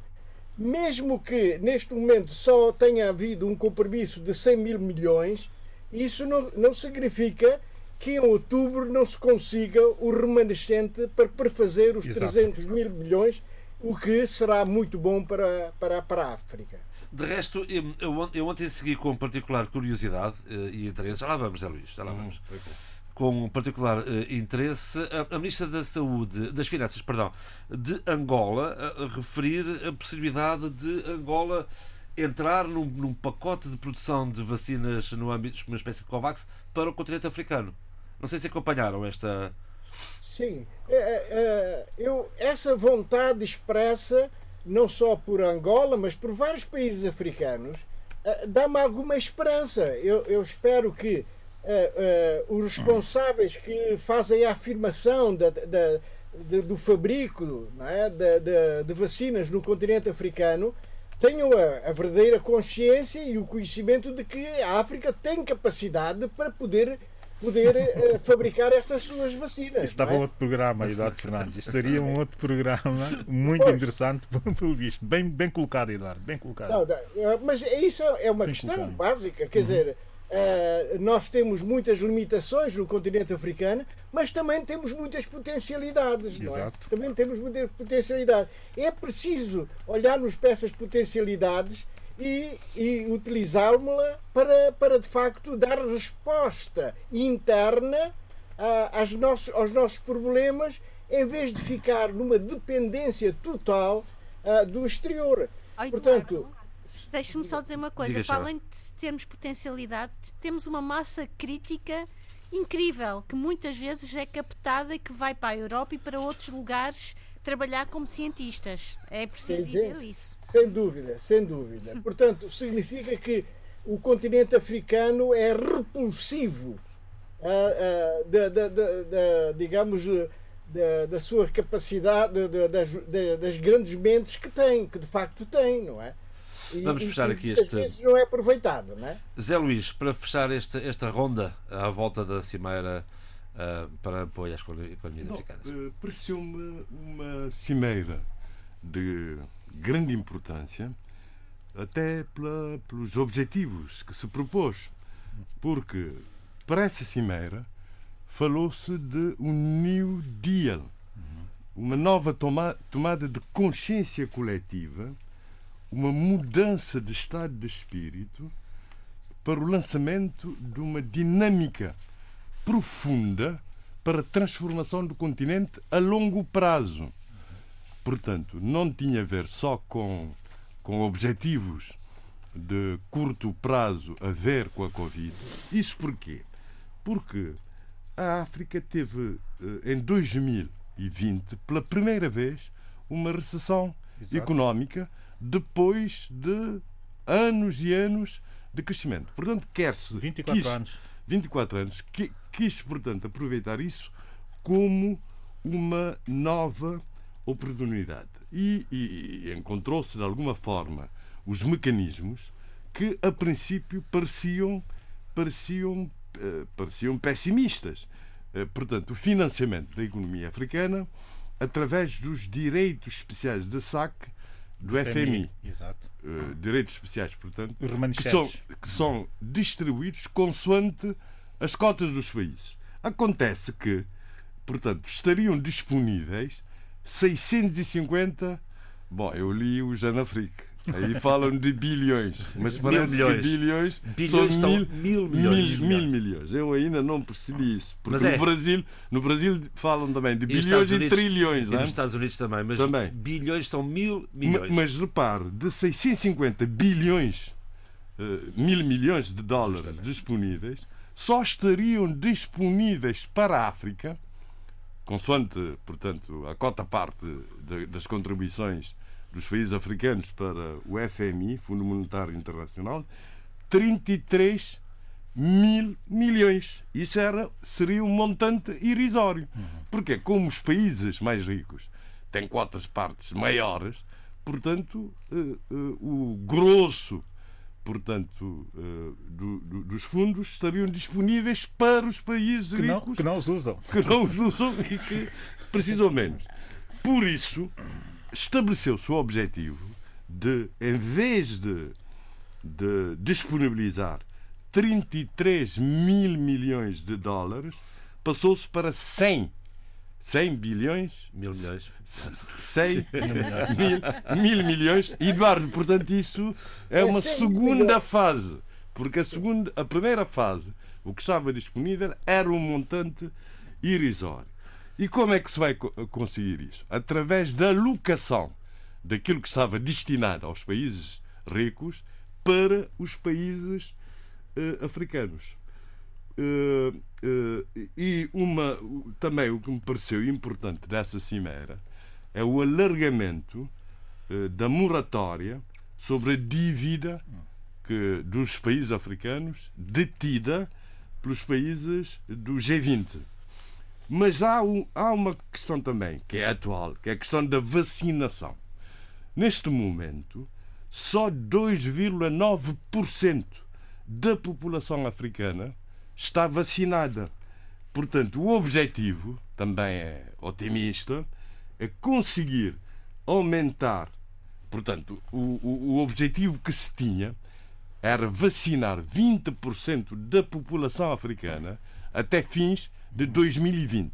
Agora, portanto, duplicou-se de 20% para 40% até fim de 2021. Não se chega, portanto, ao que os brasileiros dizem imunidade de rebanho, mas que eu prefiro dizer imunidade de grupo, não é? É, é, aqui é assim que se chama. Mas isso implicaria mobilização, a mobilização, portanto, de 50 mil milhões de dólares pelo FMI para obter essas vacinas no sistema COVAX e, e para, para, para chegar aos países africanos. Temos que fechar esta OCE e passar e, à frente. Uh, a última coisa sobre isso é isso mesmo, que é, portanto, a exigência que se fabrique vacinas no próprio continente africano. Isso é possível pelas razões já ditas, mas também pela transferência de tecnologia. E Exato. a transferência, obrigar a transferência de tecnologia, isso é permitido, é possível no sistema da, da Organização Mundial do Comércio. do Comércio, assim como também a suspensão, eh, portanto, das licenças, não é? Uhum. Abertura, abertura das, das patentes. patentes. Das patentes, das patentes, portanto. Amigo, é fazer sinal para muito rapidamente muito fechar rapidamente sobre a questão das vacinas, que vocês sabem, não é? eu tenho mandado como tema recorrente desde dezembro. Não é? Uhum. Uh, Depois Mas, da cidadania. Claro, o Zali já deixou aqui. Já... gostei, dessa farpa, gostei dessa farpa. Gostei muito, muito dessa bem, farpa. Muito bem. Mas a questão das vacinas também tem muito a ver com a cidadania. Uh, lá estamos nós outra vez no, no reino dos, dos comportamentos e do mindsetting uh, africano. Uh, é que na mesma semana, ou no mesmo, no mesmo período, digamos, no mesmo contexto, nas mesmas circunstâncias, em que estamos a exigir uh, o, a suspensão das patentes para que haja produção interna uh, no continente da vacinação. O país está melhor colocado para o efeito é a África do Sul, como sabemos todos. Uh, naturalmente, com alguns problemas específicos, que essa, a natureza dessas vacinas é completamente diferente da natureza das vacinas anteriores. Portanto, a produção nunca poderia ser automática, não é? não é só uma questão de disponibilizar. Há, há outras variantes. Já, já, exato, e já, e já se compreendeu a complexidade complexidade do momento atual. Entretanto, há aqui, eh, como eu dizia uh, há bocadinho, aqui algumas coisas que nós, africanos, e aqui está o meu olhar endógeno, que é um olhar que eu não posso deixar de ter, não podemos, eh, no mesmo período, nas mesmas circunstâncias, no mesmo contexto, ter, por um lado, a notícia de que queremos produzir a vacina para ter também alguma autonomia, uh, digamos que tecnológica e até também de investigação, que já existe dentro do próprio continente, uh, como sabemos, até a propósito da Covid. Uh, e por outro lado, temos países africanos a não conseguirem vacinar e a destruírem vacina. não terem capacidade logística sobrante. para aplicar as vacinas. Exato. Outros a ter que despachar os lotes que foram concedidos Uh, pela COVAX e pelo sistema uh, CDC africano. Uh, portanto, nós temos aqui essa, essa, essa, essa realidade dual de que estamos, por um lado, a, a, exigir e, por outro lado, a não ter capacidade para vacinar. E essa é que é a grande realidade africana. Agora, não podemos estar só focados naquilo que é a nossa relação com o exterior, esquecendo que dentro temos um problema complexo para resolver. E esse problema complexo não é só ao nível da distribuição, e da capacidade de alguns países o poderem fazer, mas também é, é uma questão de mindsetting e de comportamentos, como eu disse. Mindsetting porquê? Porque existe a mensagem, e, continua a prevalecer no continente, a mensagem de grande desconfiança relativamente à, vacina, na base de uma série de questões culturais, tradicionais também, mas contemporâneas, não é? De história. Uh, e, por outro lado, existe também uma certa uh, disfuncionalidade dos próprios Estados uh, para chegarem ao, ao, todo da sua população através de um sistema nacional de saúde, dos sistemas nacionais de saúde, que funcionem. Nós temos que trabalhar estes dois aspectos para termos efetivamente a capacidade de exigir um outro tipo de comportamento exterior. Portanto, o endógeno tem que ser mais trabalhado para que o exógeno seja, de facto, uh, exigível, não é? Isso é um polígono complicado. Mas é uma coisa muito estranha, que é, uh, há um conjunto de cinco investigadoras uh, sul-africanas, quando começou essa crise, e eu tenho que dizer isso, não posso aguentar isto dentro de mim, e vou ser rápido, quando começou essa crise, um conjunto de cinco investigadoras africanas, sul-africanas desta área, da Universidade do Cabo, fizeram um apelo, que é um manifesto, mas também que, que está em, todos, em, todo, em grande parte das publicações científicas, né, da Lancet, Nature, etc. Grandes, grandes. Exato, e a pedir aos governos africanos, a pedir, eh, por um lado, aos governos africanos que deixassem que as nossas populações fossem testadas, ou seja, que fizessem parte dos testes eh, pró-vacinação. E na altura houve a pressão de sempre de alguns setores Uh, sobretudo intelectuais, não, intelectuais e também conservadores, que é uma mistura muito complexa dentro do continente, a dizer, por, uma, por razões históricas, mas, históricas, mas também por razões tradicionais. Cubaia, a história da Cubaia, não é? Pois, a história da Cubaia e do histórico que existe, que de facto existe, mas nós temos que ultrapassar. Uh, e isso atrasou bastante o posicionamento da África do ponto de vista, do ponto de vista uh, da investigação científica sobre as novas vacinas.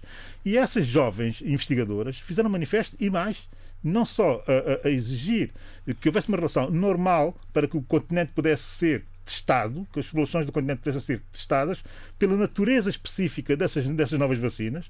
É evidente que nós não ouvimos nada disso e, e continuamos a manter naquelas, naquela ideia do, da tradição, mas também do ideológico histórico, se quisermos.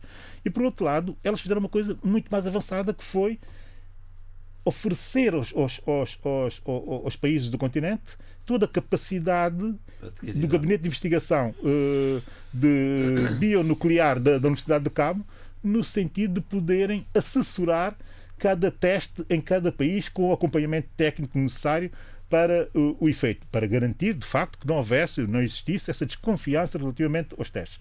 É fundamental que a África uh, consiga manter, porque hoje é um grande valor, consiga manter dentro do continente o DNA, os samplers, e se nós uh, não fazemos por nossa iniciativa, o que vai acontecer é que eles vão para a China, vão para os Estados Unidos, vão para a Europa e nós perdemos esse manancial uh, investigativo que nós temos que ter. Portanto, não podemos estar a vacilar num discurso tradicional que já não tem sentido e muito menos num, num discurso histórico e ideológico que também deixou de fazer sentido. Sim, Xara. Eu só queria terminar dizendo que sublinho, que subscrevo totalmente as tuas palavras e que e, e acho que, que, essa transferência de saberes e de conhecimento é, é, é, é um déficit para para o, continente africano e eu falo como investigadora. uh, agora, queria dizer o seguinte: também é importante. Uh, uh, a par dessa ideia de modernidade, e não é na, naquele sentido que nós estamos, modernidade no sentido é moderno, do, do progresso, da expansão, do desenvolvimento económico, social, técnico há também um, um lado da tradição que não pode ser uh, colocado de lado e que não pode ser ignorado, porque é esse lado da tradição que muitas vezes provocou grandes conflitos endógenos. Também. Uh, basta olhar para a história de Moçambique. A guerra civil entre Frelimo e Renamo parte muito por uma assunção histórica e uma decisão de Uh, banir a tradição, de banir reação vanguardista contra a tradição, de banir uh, uh, as idiosincrasias e isso foi tão perigoso e continua a ser perigoso.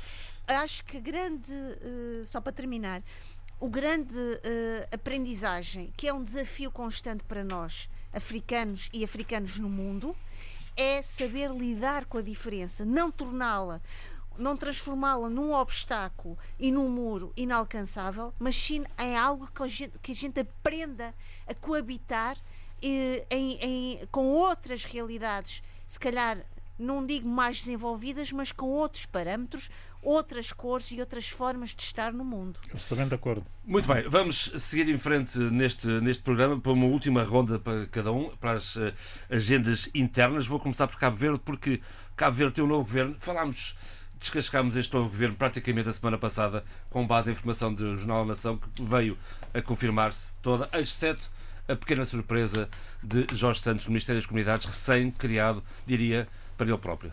Uh, bom, eu pessoalmente uh, sou a favor da existência de um Ministério das Comunidades. Já houve o Ministério das Comunidades na, no governo de Zé Maria Neves. Penso que a diáspora cabo-verdiana tem tal importância económica, social, de tal forma que se criou o conceito de nação diaspórica cabo-verdiana transfronteiriça. Que, que tem, é? tem, metade da população uh, uh, que está no, no, no arquipélago. Dizer, a meio meio, isso, cerca de 500 mil para Portanto, digamos que a diáspora é estruturante da sociedade cabo-verdiana. Não só porque os cabo-verdianos, como dizia Emílio Cabral, e alguém não percebeu, os cabo-verdianos não foram cabo-verdianos. Portanto, vieram, são pessoas que vieram de fora, que começaram tudo desde o início, desde a hora inicial, como diz Jorge Barbosa, só havia aves, canoras. E pedras, uh, muitas pedras. Pedras. Mas na altura mais vegetação do que pedras. Sim. Na é altura é mais vegetação Aliás, do que pedras e até rios. Assim, havia um rio sim, aí sim, na Cidade Velha. A Ribeira Grande de Santiago eh, Exatamente. e até lá acima São Domingos. Pronto, as pedras vieram depois com as cabras e que aprendi, que, com, com, as quais aprendemos a comer pedras para não perecermos. Bom, uh, portanto, os cabo-verdianos são isso. São um fruto, a especificidade da nação cabo-verdiana é ser fruto de diásporas. É claro que todos os povos são frutos de imigrações, mas no caso de Cabo Verde, contrariamente às Caraíbas, por exemplo, ou até às Canárias, o país, quer dizer, aquele que é o nosso país atualmente, era desabitado se houve população, não Bom, teve, não, não, não teve impacto vamos... histórico. Portanto, Ministério das Comunidades, isso, Jorge, isso desde, o início, desde o início, portanto. A nação cabo-verdiana nasceu como nação diaspórica, tornou-se uma nação diaspórica, faz sentido a existência uh, do Ministério das Comunidades. Está bem entregue, Mas eu nunca pensei uh, nisso no governo. Como não pensei que a Euridice Monteiro ia entrar no governo, uh, Sheila, estás a ouvir? Entra, eu a ouvir, eu a ouvir. Entrar no governo como secretário de Estado do Ensino Superior, porque eu estava a pensar que o Ulisses Correia Silva, o primeiro-ministro uh, reeleito, ia ter um governo enxuto. a moda do segundo governo dele. Este não tem 18 é... ministros e 9 não, Mas não, não um governo gordo, como tem. E, este e é o mais aspecto, gordo da história E nesse aspecto, e nesse aspecto, portanto, pensei que, que o, as comunidades continuariam nos negócios estrangeiros, cooperação. Bom, vamos ao que interessa. Jorge Santos, Jorge Santos, das Comunidades. O, o, o, Jorge Santos criou-se, parece que se criou o Ministério para ele, porque não foi eleito presidente. Isso sabemos. Da, da... Não, isso não sabíamos, não tínhamos. Sabemos agora. Sabemos agora, mas claro. não, não tínhamos comentado no programa. Não, o que é, é que aconteceu? Aquilo, afinal, que eu tinha confundido que uh, os deputados teriam que ser eleitos com dois terços, que não é verdade, já corrigi, é com 50% uh, por cento dos votos dos deputados presentes, funcionou como se como se fosse dois terços. Porquê? Porque o PICB votou contra, em coerência com a moção de não já confiança. Sabia, já esperava. Uh, uh, e, e, e, o outro candidato, uh, o outro candidato, portanto, não tinha comparecido à reunião. O, portanto, o agora eleito, o Just, Deixa-me ver aqui as minhas notas. O Austelino Correia. Meu amigo é que é de Cabo Verde, não sou o, o, o Austelino Correia, que também é tão, é tão alto como o Jorge Santos, parece-me. O Austelino Correia nem, nem sequer tinha comparecido à reunião do Conselho Nacional que adotou a resolução de apoio, de apoio a Jorge Santos como presidente da, da Assembleia, como candidato a presidente da Assembleia Nacional. E o que aconteceu, e era previsível, é que é que uh, ele se posicionou que contra ele e outros contra Jorge Santos como presidente da Assembleia Nacional e o primeiro o Ulisses Correia Silva, presidente do MPD, retirou a candidatura. Mas já se esperava, uma, já se esperava esta posição. É? Eu, sinceramente, Porque para mim era, estava tudo. Estava Tem tudo... alguma leitura para a insistência no, no, do nome de Jorge Santos, não, sabendo que. Não, eu que... acho que, que, foi uma questão também de coerência. Quer dizer, o Jorge Santos. Muito bem. O Jorge Santos foi, foi presidente da Assembleia. Normalmente, os presidentes da Assembleia, ganhando o partido no poder renova o mandato pelo menos por uma vez. Foi o que tinha acontecido, por exemplo, com o PICB. é? Exatamente. Portanto, era normal que apresentassem, mas diante de sinais claros, seria um vexame uh, ir e levar aquilo até ao fim e, for, e, e mas apesar de tudo, ser, Jorge Santos foi a voto internamente. Mas, apesar de tudo, foi a voto internamente. Foi proposto internamente eh, para, para assumir a presidência da Assembleia Nacional. Sim, sim, é isso que eu estou a dizer, mas depois retirou-se a tempo. E o Austelino Correia, que, bom, eu estou contente também porque ele é da minha zona, de Santa Catarina, né? apesar de ser do MPD, eh, ele tinha dado provas que era mais consensual e fez um belo discurso que ia aprender com todos os anteriores presidentes da Assembleia é que ia novo. consensualizar o máximo e que ia ser presidente de todos os deputados. Porque o presidente da Assembleia, como sabe, é eleito por todo o mandato. Não pode ser retirado. É por todo o mandato. Ele fez um belíssimo eh, discurso. Foi, portanto, eleito. Aliás, o Ulisses Correia Silva também disse que não, que um presidente da Assembleia tem que ser eleito com o consenso de todos os deputados. Não havendo esse consenso, fica como se fosse presidente de, um, de, de uma fação. Quer dizer, começa mal. Portanto, acho muito bem que se tenha retirado. Bom, Jorge Santos, como ministro das Comunidades, anterior ministro das Comunidades, era uma pessoa que, tendo nascido em Cabo Verde, viveu muito tempo na diáspora, cresceu na diáspora, trabalhou na diáspora, a nível de embaixadas, portanto, era uma pessoa muito. De resto, também há outro, outro pormenor, já agora permita-me que, que Jorge não tem essa vivência. N- Não é isso. É, bom, não, não, não, Eu não, não vejo- queria chegar. Eu eu- chegar outro ponto. É que a diáspora não foi favorável ao MPD, não tem sido muito próxima Não, do MPD primeiro há, essa questão. Talvez Eh, agora há, há seja preciso um homem isso, isso de que facto não puxou pelos votos em Santo Antão, Não, por não, exemplo. não, repara, o Carlos Veiga foi embaixador eh, nos Estados Unidos da América, mas não conseguiu reverter o voto da diáspora. Era o que eu estava a dizer, Eh, justamente. repare que nos Estados Unidos da América o MPD eh, quase não eh, elegia o, o, o seu deputado, que se divide, são dois deputados, se divide entre os dois partidos Portanto, normalmente. este é o homem certo para aqui puxar em Portugal, diáspora, aqui em para Portugal, eu já disse isso várias vezes e disse na minha carta-resposta Não veio nada ao caso agora. a, a carta Publicada resposta ao. MPD que não Publicada no publicaram do no país. país. Esse não problema não é publicaram. nosso, é Luís. Exatamente. Siga. Mas eu sempre disse aqui que o embaixador Eurico Monteiro fez um excelente trabalho como embaixador, com os serviços de Estado aqui em, em Portugal, as demandas dos imigrantes, está a ver? Mas mesmo assim o MPD per- perdeu. Perdeu. Portanto, o Jorge Santos pode Largamente. ser um bom, uma mais-valia para puxar Bom, eu acho realmente que você tem razão quando diz que o cargo foi criado para ele. Porque ele disse que não é uma não coisa, que não é uma coisa pensada anteriormente.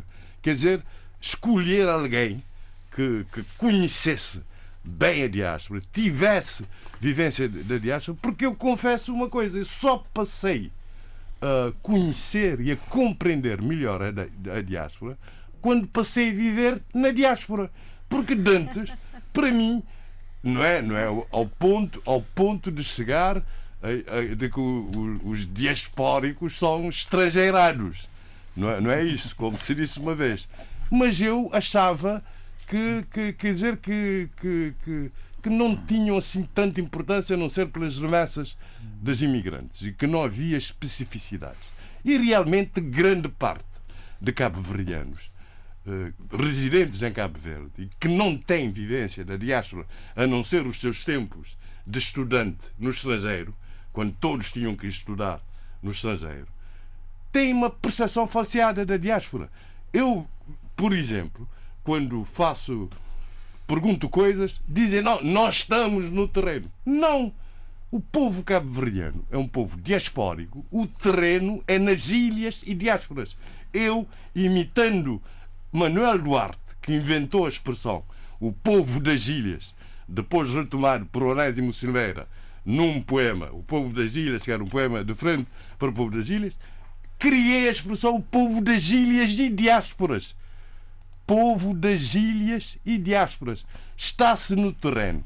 quando se está na diáspora e está-se no terreno quando se está nas ilhas. Muito bem. Está tudo inter, interligado. Mas há, há um dado sobre a Assembleia. terminar, terminar. Assembleia, há a questão do Orlando Dias. Não, não chega para todos. Vamos embora, rápido. Pa- para. Orlando Dias. O Orlando Dias estava previsto como vice-presidente da Assembleia, eh, portanto, mesmo depois de ter sido retirada a candidatura do Jorge do- do Jorge Santos, ele continuou como candidato e foi a votos.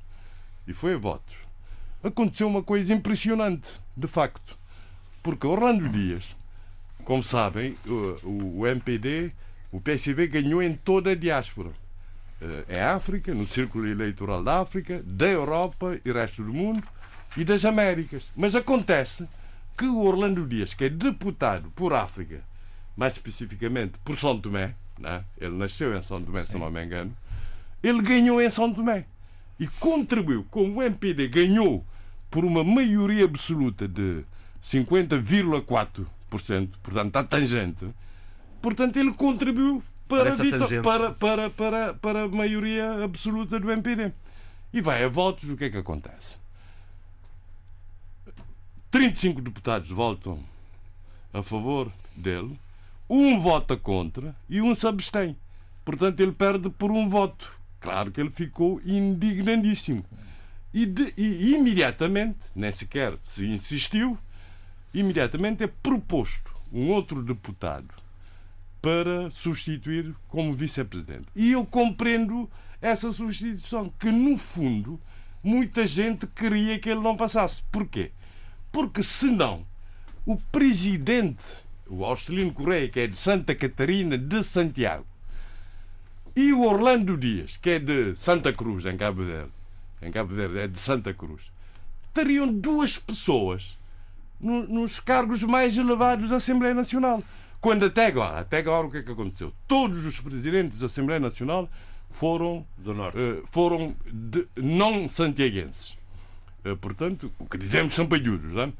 Eh, do Sal de, e de, de outras ilhas, Santa do Norte Sala etc. Agora, quer dizer, podia-se cair, mas o vice-presidente era sempre de coisa. Portanto, temos que pensar também nessa questão do equilíbrio regional. Está, está esclarecido. Eh, e, está esclarecido. e- e- e é isso, ele ficou indignado. Portanto, Pronto, digamos que o PCB teve uma boa vitória nesse início de mandato e parece, e o MPD tem que tomar cuidado para não haver fraturas e dissensões e essas coisas Isto terríveis. para dar não é? para todos, ficamos por aqui. Sheila, vamos a, a- e depois vou ao Eduardo, se não se importa. Sheila, primeiro, a, a democracia moçambicana depois de Afonso de Lacama e Davi. Simango é um estudo do Instituto Eleitoral para a Democracia em África que me parece francamente interessante. Muito interessante. Eh, eu ouvi, nomeadamente, o professor Egídio Guambe eh, exp- explicar a importância deste estudo e eu, e eu, eu vou imprimir o artigo porque quero lê-lo realmente a fundo, eh, porque é também algo que me, que me tinha já eh, colocado a mim mesma, que era depois da morte da Vichimango, há, eu acho que há uma solidão em termos de democracia na democracia Um moçambicana. E vazio peço- da oposição. Uh, eu acho que a oposição enfraqueceu, há um estilhaçar de, de oposição. E acho que este estudo, e aqui eu vou ter muito cuidado, novamente dizendo que ouvi o professor Egídio Guambe, mas não li o artigo, porque uma coisa é ouvir, outra coisa é ler, no meu tempo, em silêncio. Mas o pouco que ouvi é algo muito interessante. Porquê? Porque tanto Afonso de Lhacama como Davi Chimango eram duas pessoas extremamente carismáticas, com, de- com características de, eh, de partilha do seu pensamento, de estar com os outros e com o outro de uma forma diferente, mas conseguiam congregar ao em- em- ao- à sua volta uma, alguma, e aqui vou ter cuidado, alguma eh, solidez e, e- e- concentração de, de vozes, vozes unânimes, vozes que os seguiam. E portanto, eh, Davi Chimango e três anos antes eh, a morte de Afonso de Lhacama vieram eh, tornar eh, volátil e solitária a democracia moçambicana. Neste momento, a Frelimo é uma voz hegemónica, sempre foi, mas tinha nestas duas personalidades e vozes muito ativas, vozes muito uh, carismáticas e até bastante, diria, uh, muito próprias no sentido em que depois é o perigo do carisma uh, destas personalidades é que não deixam uma espécie de secam tudo à volta não é, é como eu uh, eu, digo, eu não gostava de pôr a coisa dessa maneira porque também não vamos desmerecer quem que muita, não vamos desmerecer não, quem a, a, está à sua volta. Deixa-me mas... só que eu pareça, a expressão nem é minha, isto foi, isto foi utilizado quando Cavaco Silva tomou o poder e, e às tantas dizia-se que ele era um eucalipto que secava tudo à volta dele. Eu, eu não vou sequer tecer uh, considerações porque uh, não, não, não, é um, não estou instruída na empatia com essa pessoa, portanto uh, eu vou passar à frente. um, e portanto, como eu estava a dizer, eles são um verdadeiro, vou usar aqui uma metáfora, um embondeiro. E okay. que, portanto, uh, à volta, uh, logicamente, o embondeiro terá. Uh, não estão solitários, mas não têm consigo quem os acompanhe. Tem uma equipa, logicamente, uma equipa que lhes dá apoio, que lhes, que lhes oferece lealdade e oferece compromisso e alma, mas que não representam esta, esta ideia de soberania e de, de uma espécie de, de uma, uma, uma visão maior. E, portanto, neste momento e eu acho que este estudo veio ao encontro também da minha, da minha reflexão pessoal, neste momento, pelo fato das características das duas pessoas, Afonso de Lhacama e Davi Chimango, não há um, uma espécie de substituto, pelo menos para já, uh, nos, nos, próximos tempos, que possam suplantar ou que possam até trazer uma espécie de, de, de algum eh, conforto e tranquilidade. E, portanto, este estudo, entre outros aspectos que vai aprimorando outras questões, uh, alerta para essa para esta, para esta solidão democrática em Moçambique. Uh, achei um, uh, uh, a intervenção do Egídio, de Egídio Guam muito interessante, extremamente esclarecedora, e aqui vou ler o início da, do artigo um, que tem como título para além do primeiro título é Democracia Moçambicana pós Afonso de Acama e Davi Chimango e depois tem como subtítulo uh, Iminente fim da oposição em Moçambique que, que, e que começa assim Uh, numa entrevista que uh, uh, Afonso de Acama concedeu após a derrota nas eleições presidenciais de 2014, diz Afonso de Acama, começa a citação: A minha morte representaria o fim da oposição em Moçambique, uma vez que a pretensão autoritária do partido governamental iria se sobrepor aos princípios democráticos. Fecho citação. talvez Afonso de Acama estaria já uh, antecipando algo, algo que, se, que, neste momento nós sentimos. Nós vemos uh, uma espécie de, de monólogo governamental. Mas aqui vou só terminar a minha reflexão dizendo que, não obstante esta reflexão e este artigo muito interessante, uh, venho, eu agora vou usar a expressão do meu caríssimo colega uh, Abílio, não obstante a, a fraca oposição ou, ou uma oposição mais solitária e mais vulnerável, a verdade é que no tempo de, de esta oposição se demonstrar digna e ativa e, e moralmente a, a, par das suas reivindicações, uh, fê-lo de uma forma desastrosa. Estou a falar quando de toda a gente houve uma aposta em aumentar as regalias uh, dos deputados e agentes de, da Assembleia. Portanto, deixo aqui uma pequenina consideração minha, que não é pessoal, é da minha reflexão como uma pessoa que trabalha sobre estes temas e que pensa estes temas. Para terminar, se me permite, uh, João Pereira, e, e não estava na, na, na, minha agenda, mas às vezes o final do dia já começa a ser um final de dia cansativo e, e, sem querer o meu cérebro falha comigo. Eu queria só chamar a atenção para a partida de Gerard uh, Liziang, um grande historiador, um grande académico, um grande intelectual, embora não uh, originariamente moçambicano, mas que dedicou toda a sua vida, todo o seu compromisso de pensamento uh, a Moçambique e aos estudos moçambicanos.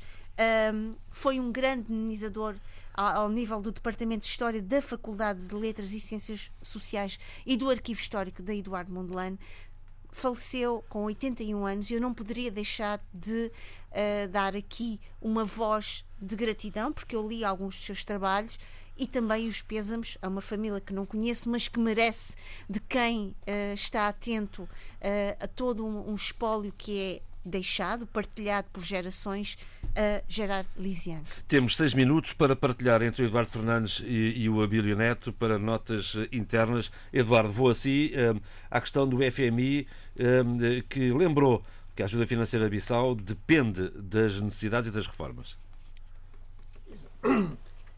Uma declaração, digamos, da, de uma instituição eh, que pauta precisamente por esses princípios. Não é? Portanto, todos nós sabemos de que eh, toda a política financeira de qualquer Estado membro da, do Fundo Monetário Internacional tem que seguir, tem que ser pautado uh, pelas normas defendidas por, por essa organização. Nem todos os países estão de acordo com isso, mas uh, para os pequenos países, para, para os países que não têm a influência dos grandes, uh, o, o não seguir, o não cumprir as normas propostas pelo Fundo Monetário Internacional uh, constitui de facto um retrocesso nos financiamentos e nas políticas financeiras e nas exigências do Fundo Monetário Internacional para com esses mesmos países. Portanto, uh, essa recomendação, essa recomendação do fundo é para seguir à letra, é para seguir à letra. Não nos esqueçamos de que o fundo, ao abrigo do artigo 4 uh, tem missões periódicas aos nossos países, a, a todos os países, e o, o digamos, uma, o, uma apreciação negativa por parte do fundo poderá custar caro ao país, nomeadamente em termos de financiamentos e de, das políticas financeiras internas do país, é? nomeadamente no quadro do Orçamento Geral do Estado.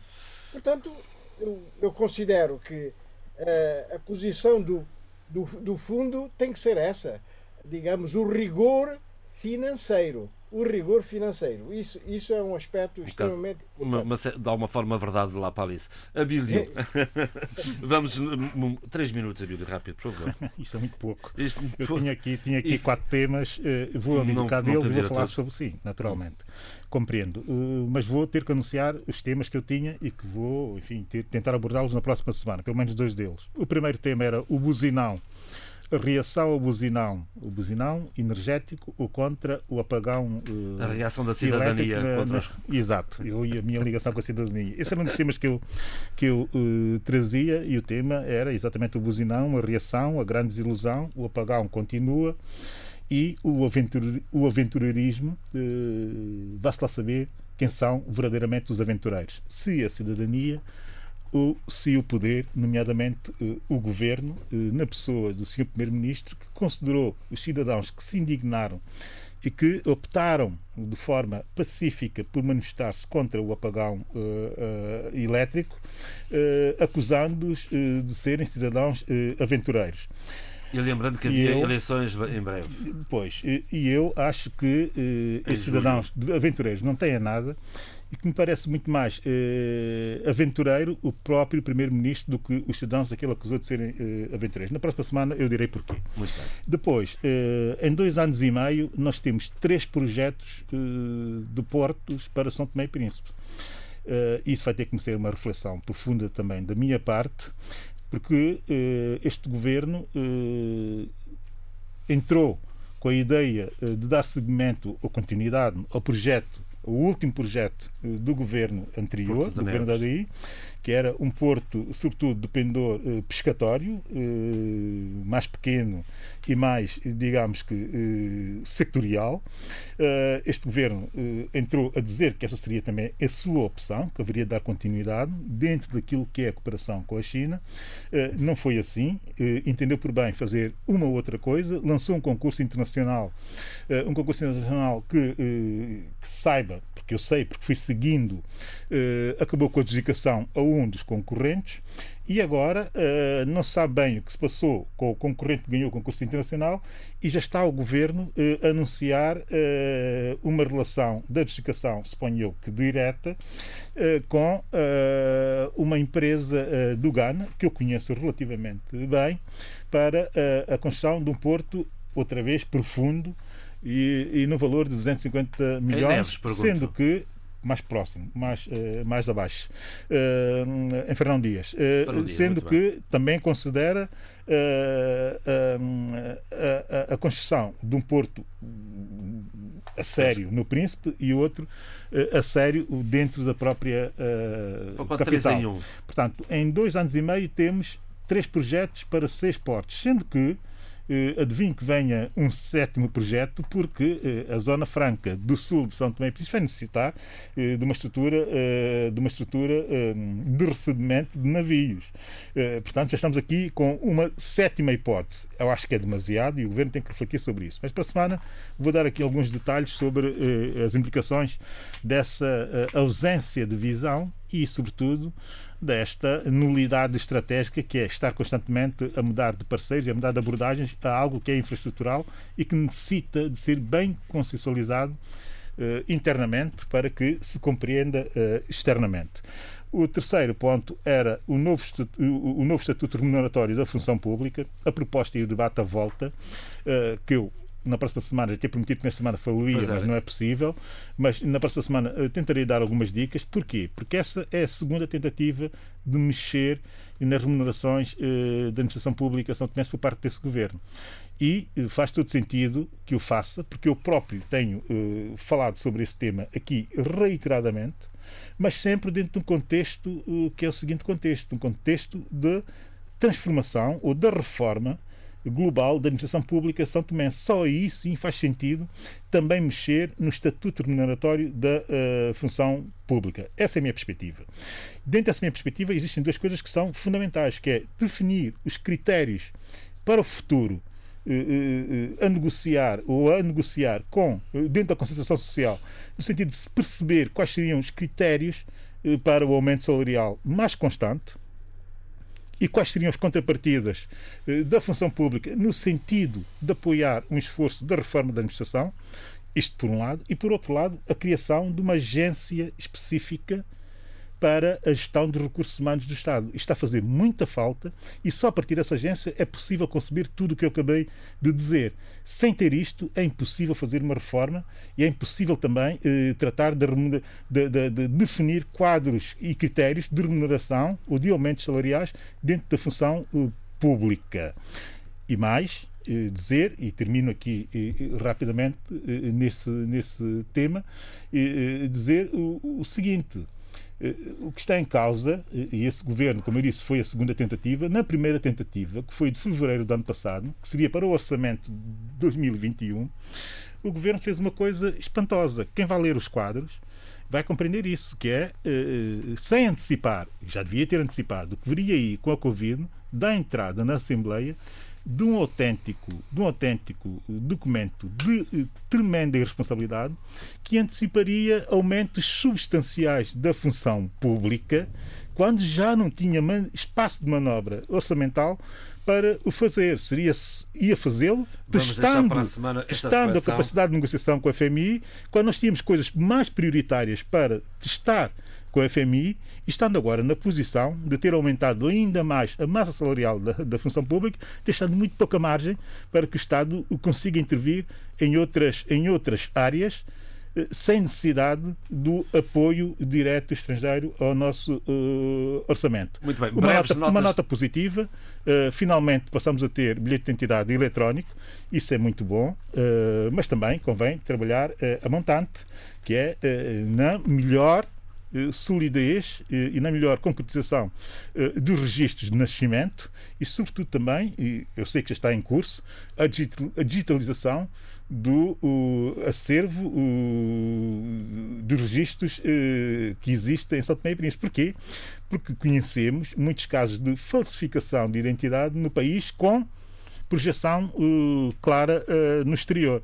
Nós temos um problema grave de pouca reputação da nossa documentação, sobretudo da documentação de identidade, exatamente pela falsificação de registros uh, e de certidões dentro da nossa, do, nosso, do nosso país. Muito bem. Breves notas finais, por favor, Eduardo Fernandes. Eu recomendo um livro que cada vez se torna mais, apesar de ter sido editado já há uns largos anos, nos anos 90, concretamente em 88, 1988, a verdade é que é, é de uma grande atualidade. O livro é de José Ramos Tinhorão, da editorial Caminho. Grande livro, grande livro. Grande livro. livro é Os Negros em Portugal. Grande livro, um clássico. Sem dúvida. É, vale a pena a, a, a sua leitura ou releitura. Vale Aprendi muito com isso. Sheila Cano. Uh, queria referir que não poderia, não estive de todo uh, distraída, pelo contrário. As imagens que vemos uh, da desumanidade e a tragédia de Ceuta, principalmente os menores a nado a tentarem sobreviver.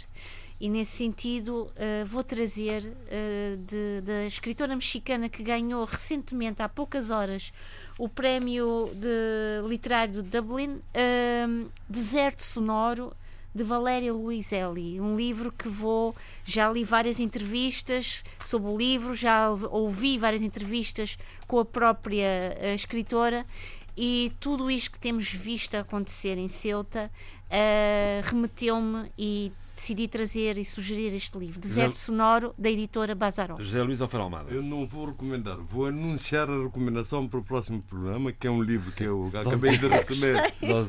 receber do Manuel Veiga. E era para ser breve, imagina. Que é Formação do Crioulo, Matrizes originárias, contribuição do português e das línguas Então fica para a semana, uh, para a semana esse livro. Abílio, por favor. Uh, eu, muito rapidamente, dizer só que é um gozo saber que a Olinda Beja tem um livro novo, uh, a Gorete Pina também tem um livro novo e vem aí também o livro do Hélio Bandeira, novo, suponho eu. Ah, que bom! E, e, e isso é, é, são sempre boas notícias para a literatura são Tomé. Já agora, depois do a entrevista da semana da RDP África é com o Albertino Bragaça. Pronto, ótimo, era o que eu ia dizer, assim já me tiraste, uh, já me tiraste a palavra uh, da boca. Portanto, são boas notícias para a literatura São Tomé. Agora, para as artes plásticas, as notícias não parecem ser melhores.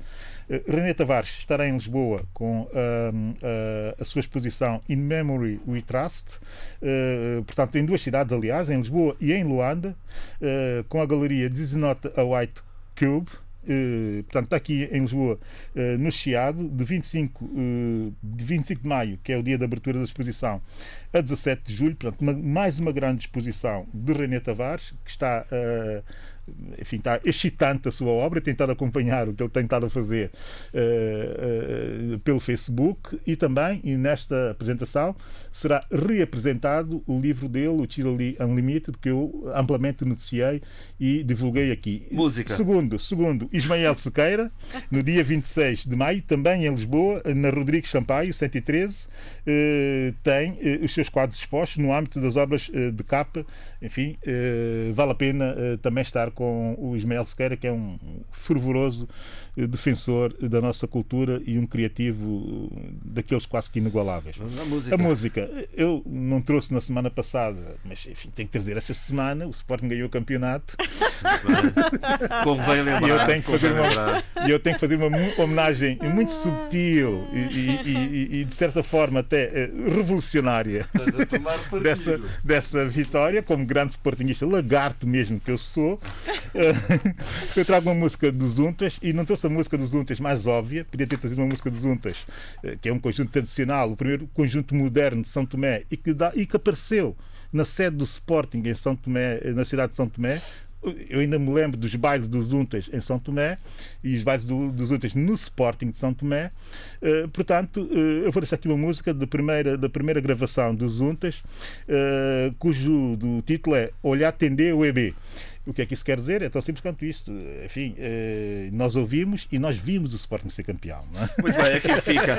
O apoio à produção foi de Paula Seixas Nunes eh, e Vitor Silva. O apoio técnico de João Carrasco. Eu sou João Pereira da Silva. Fiquem bem.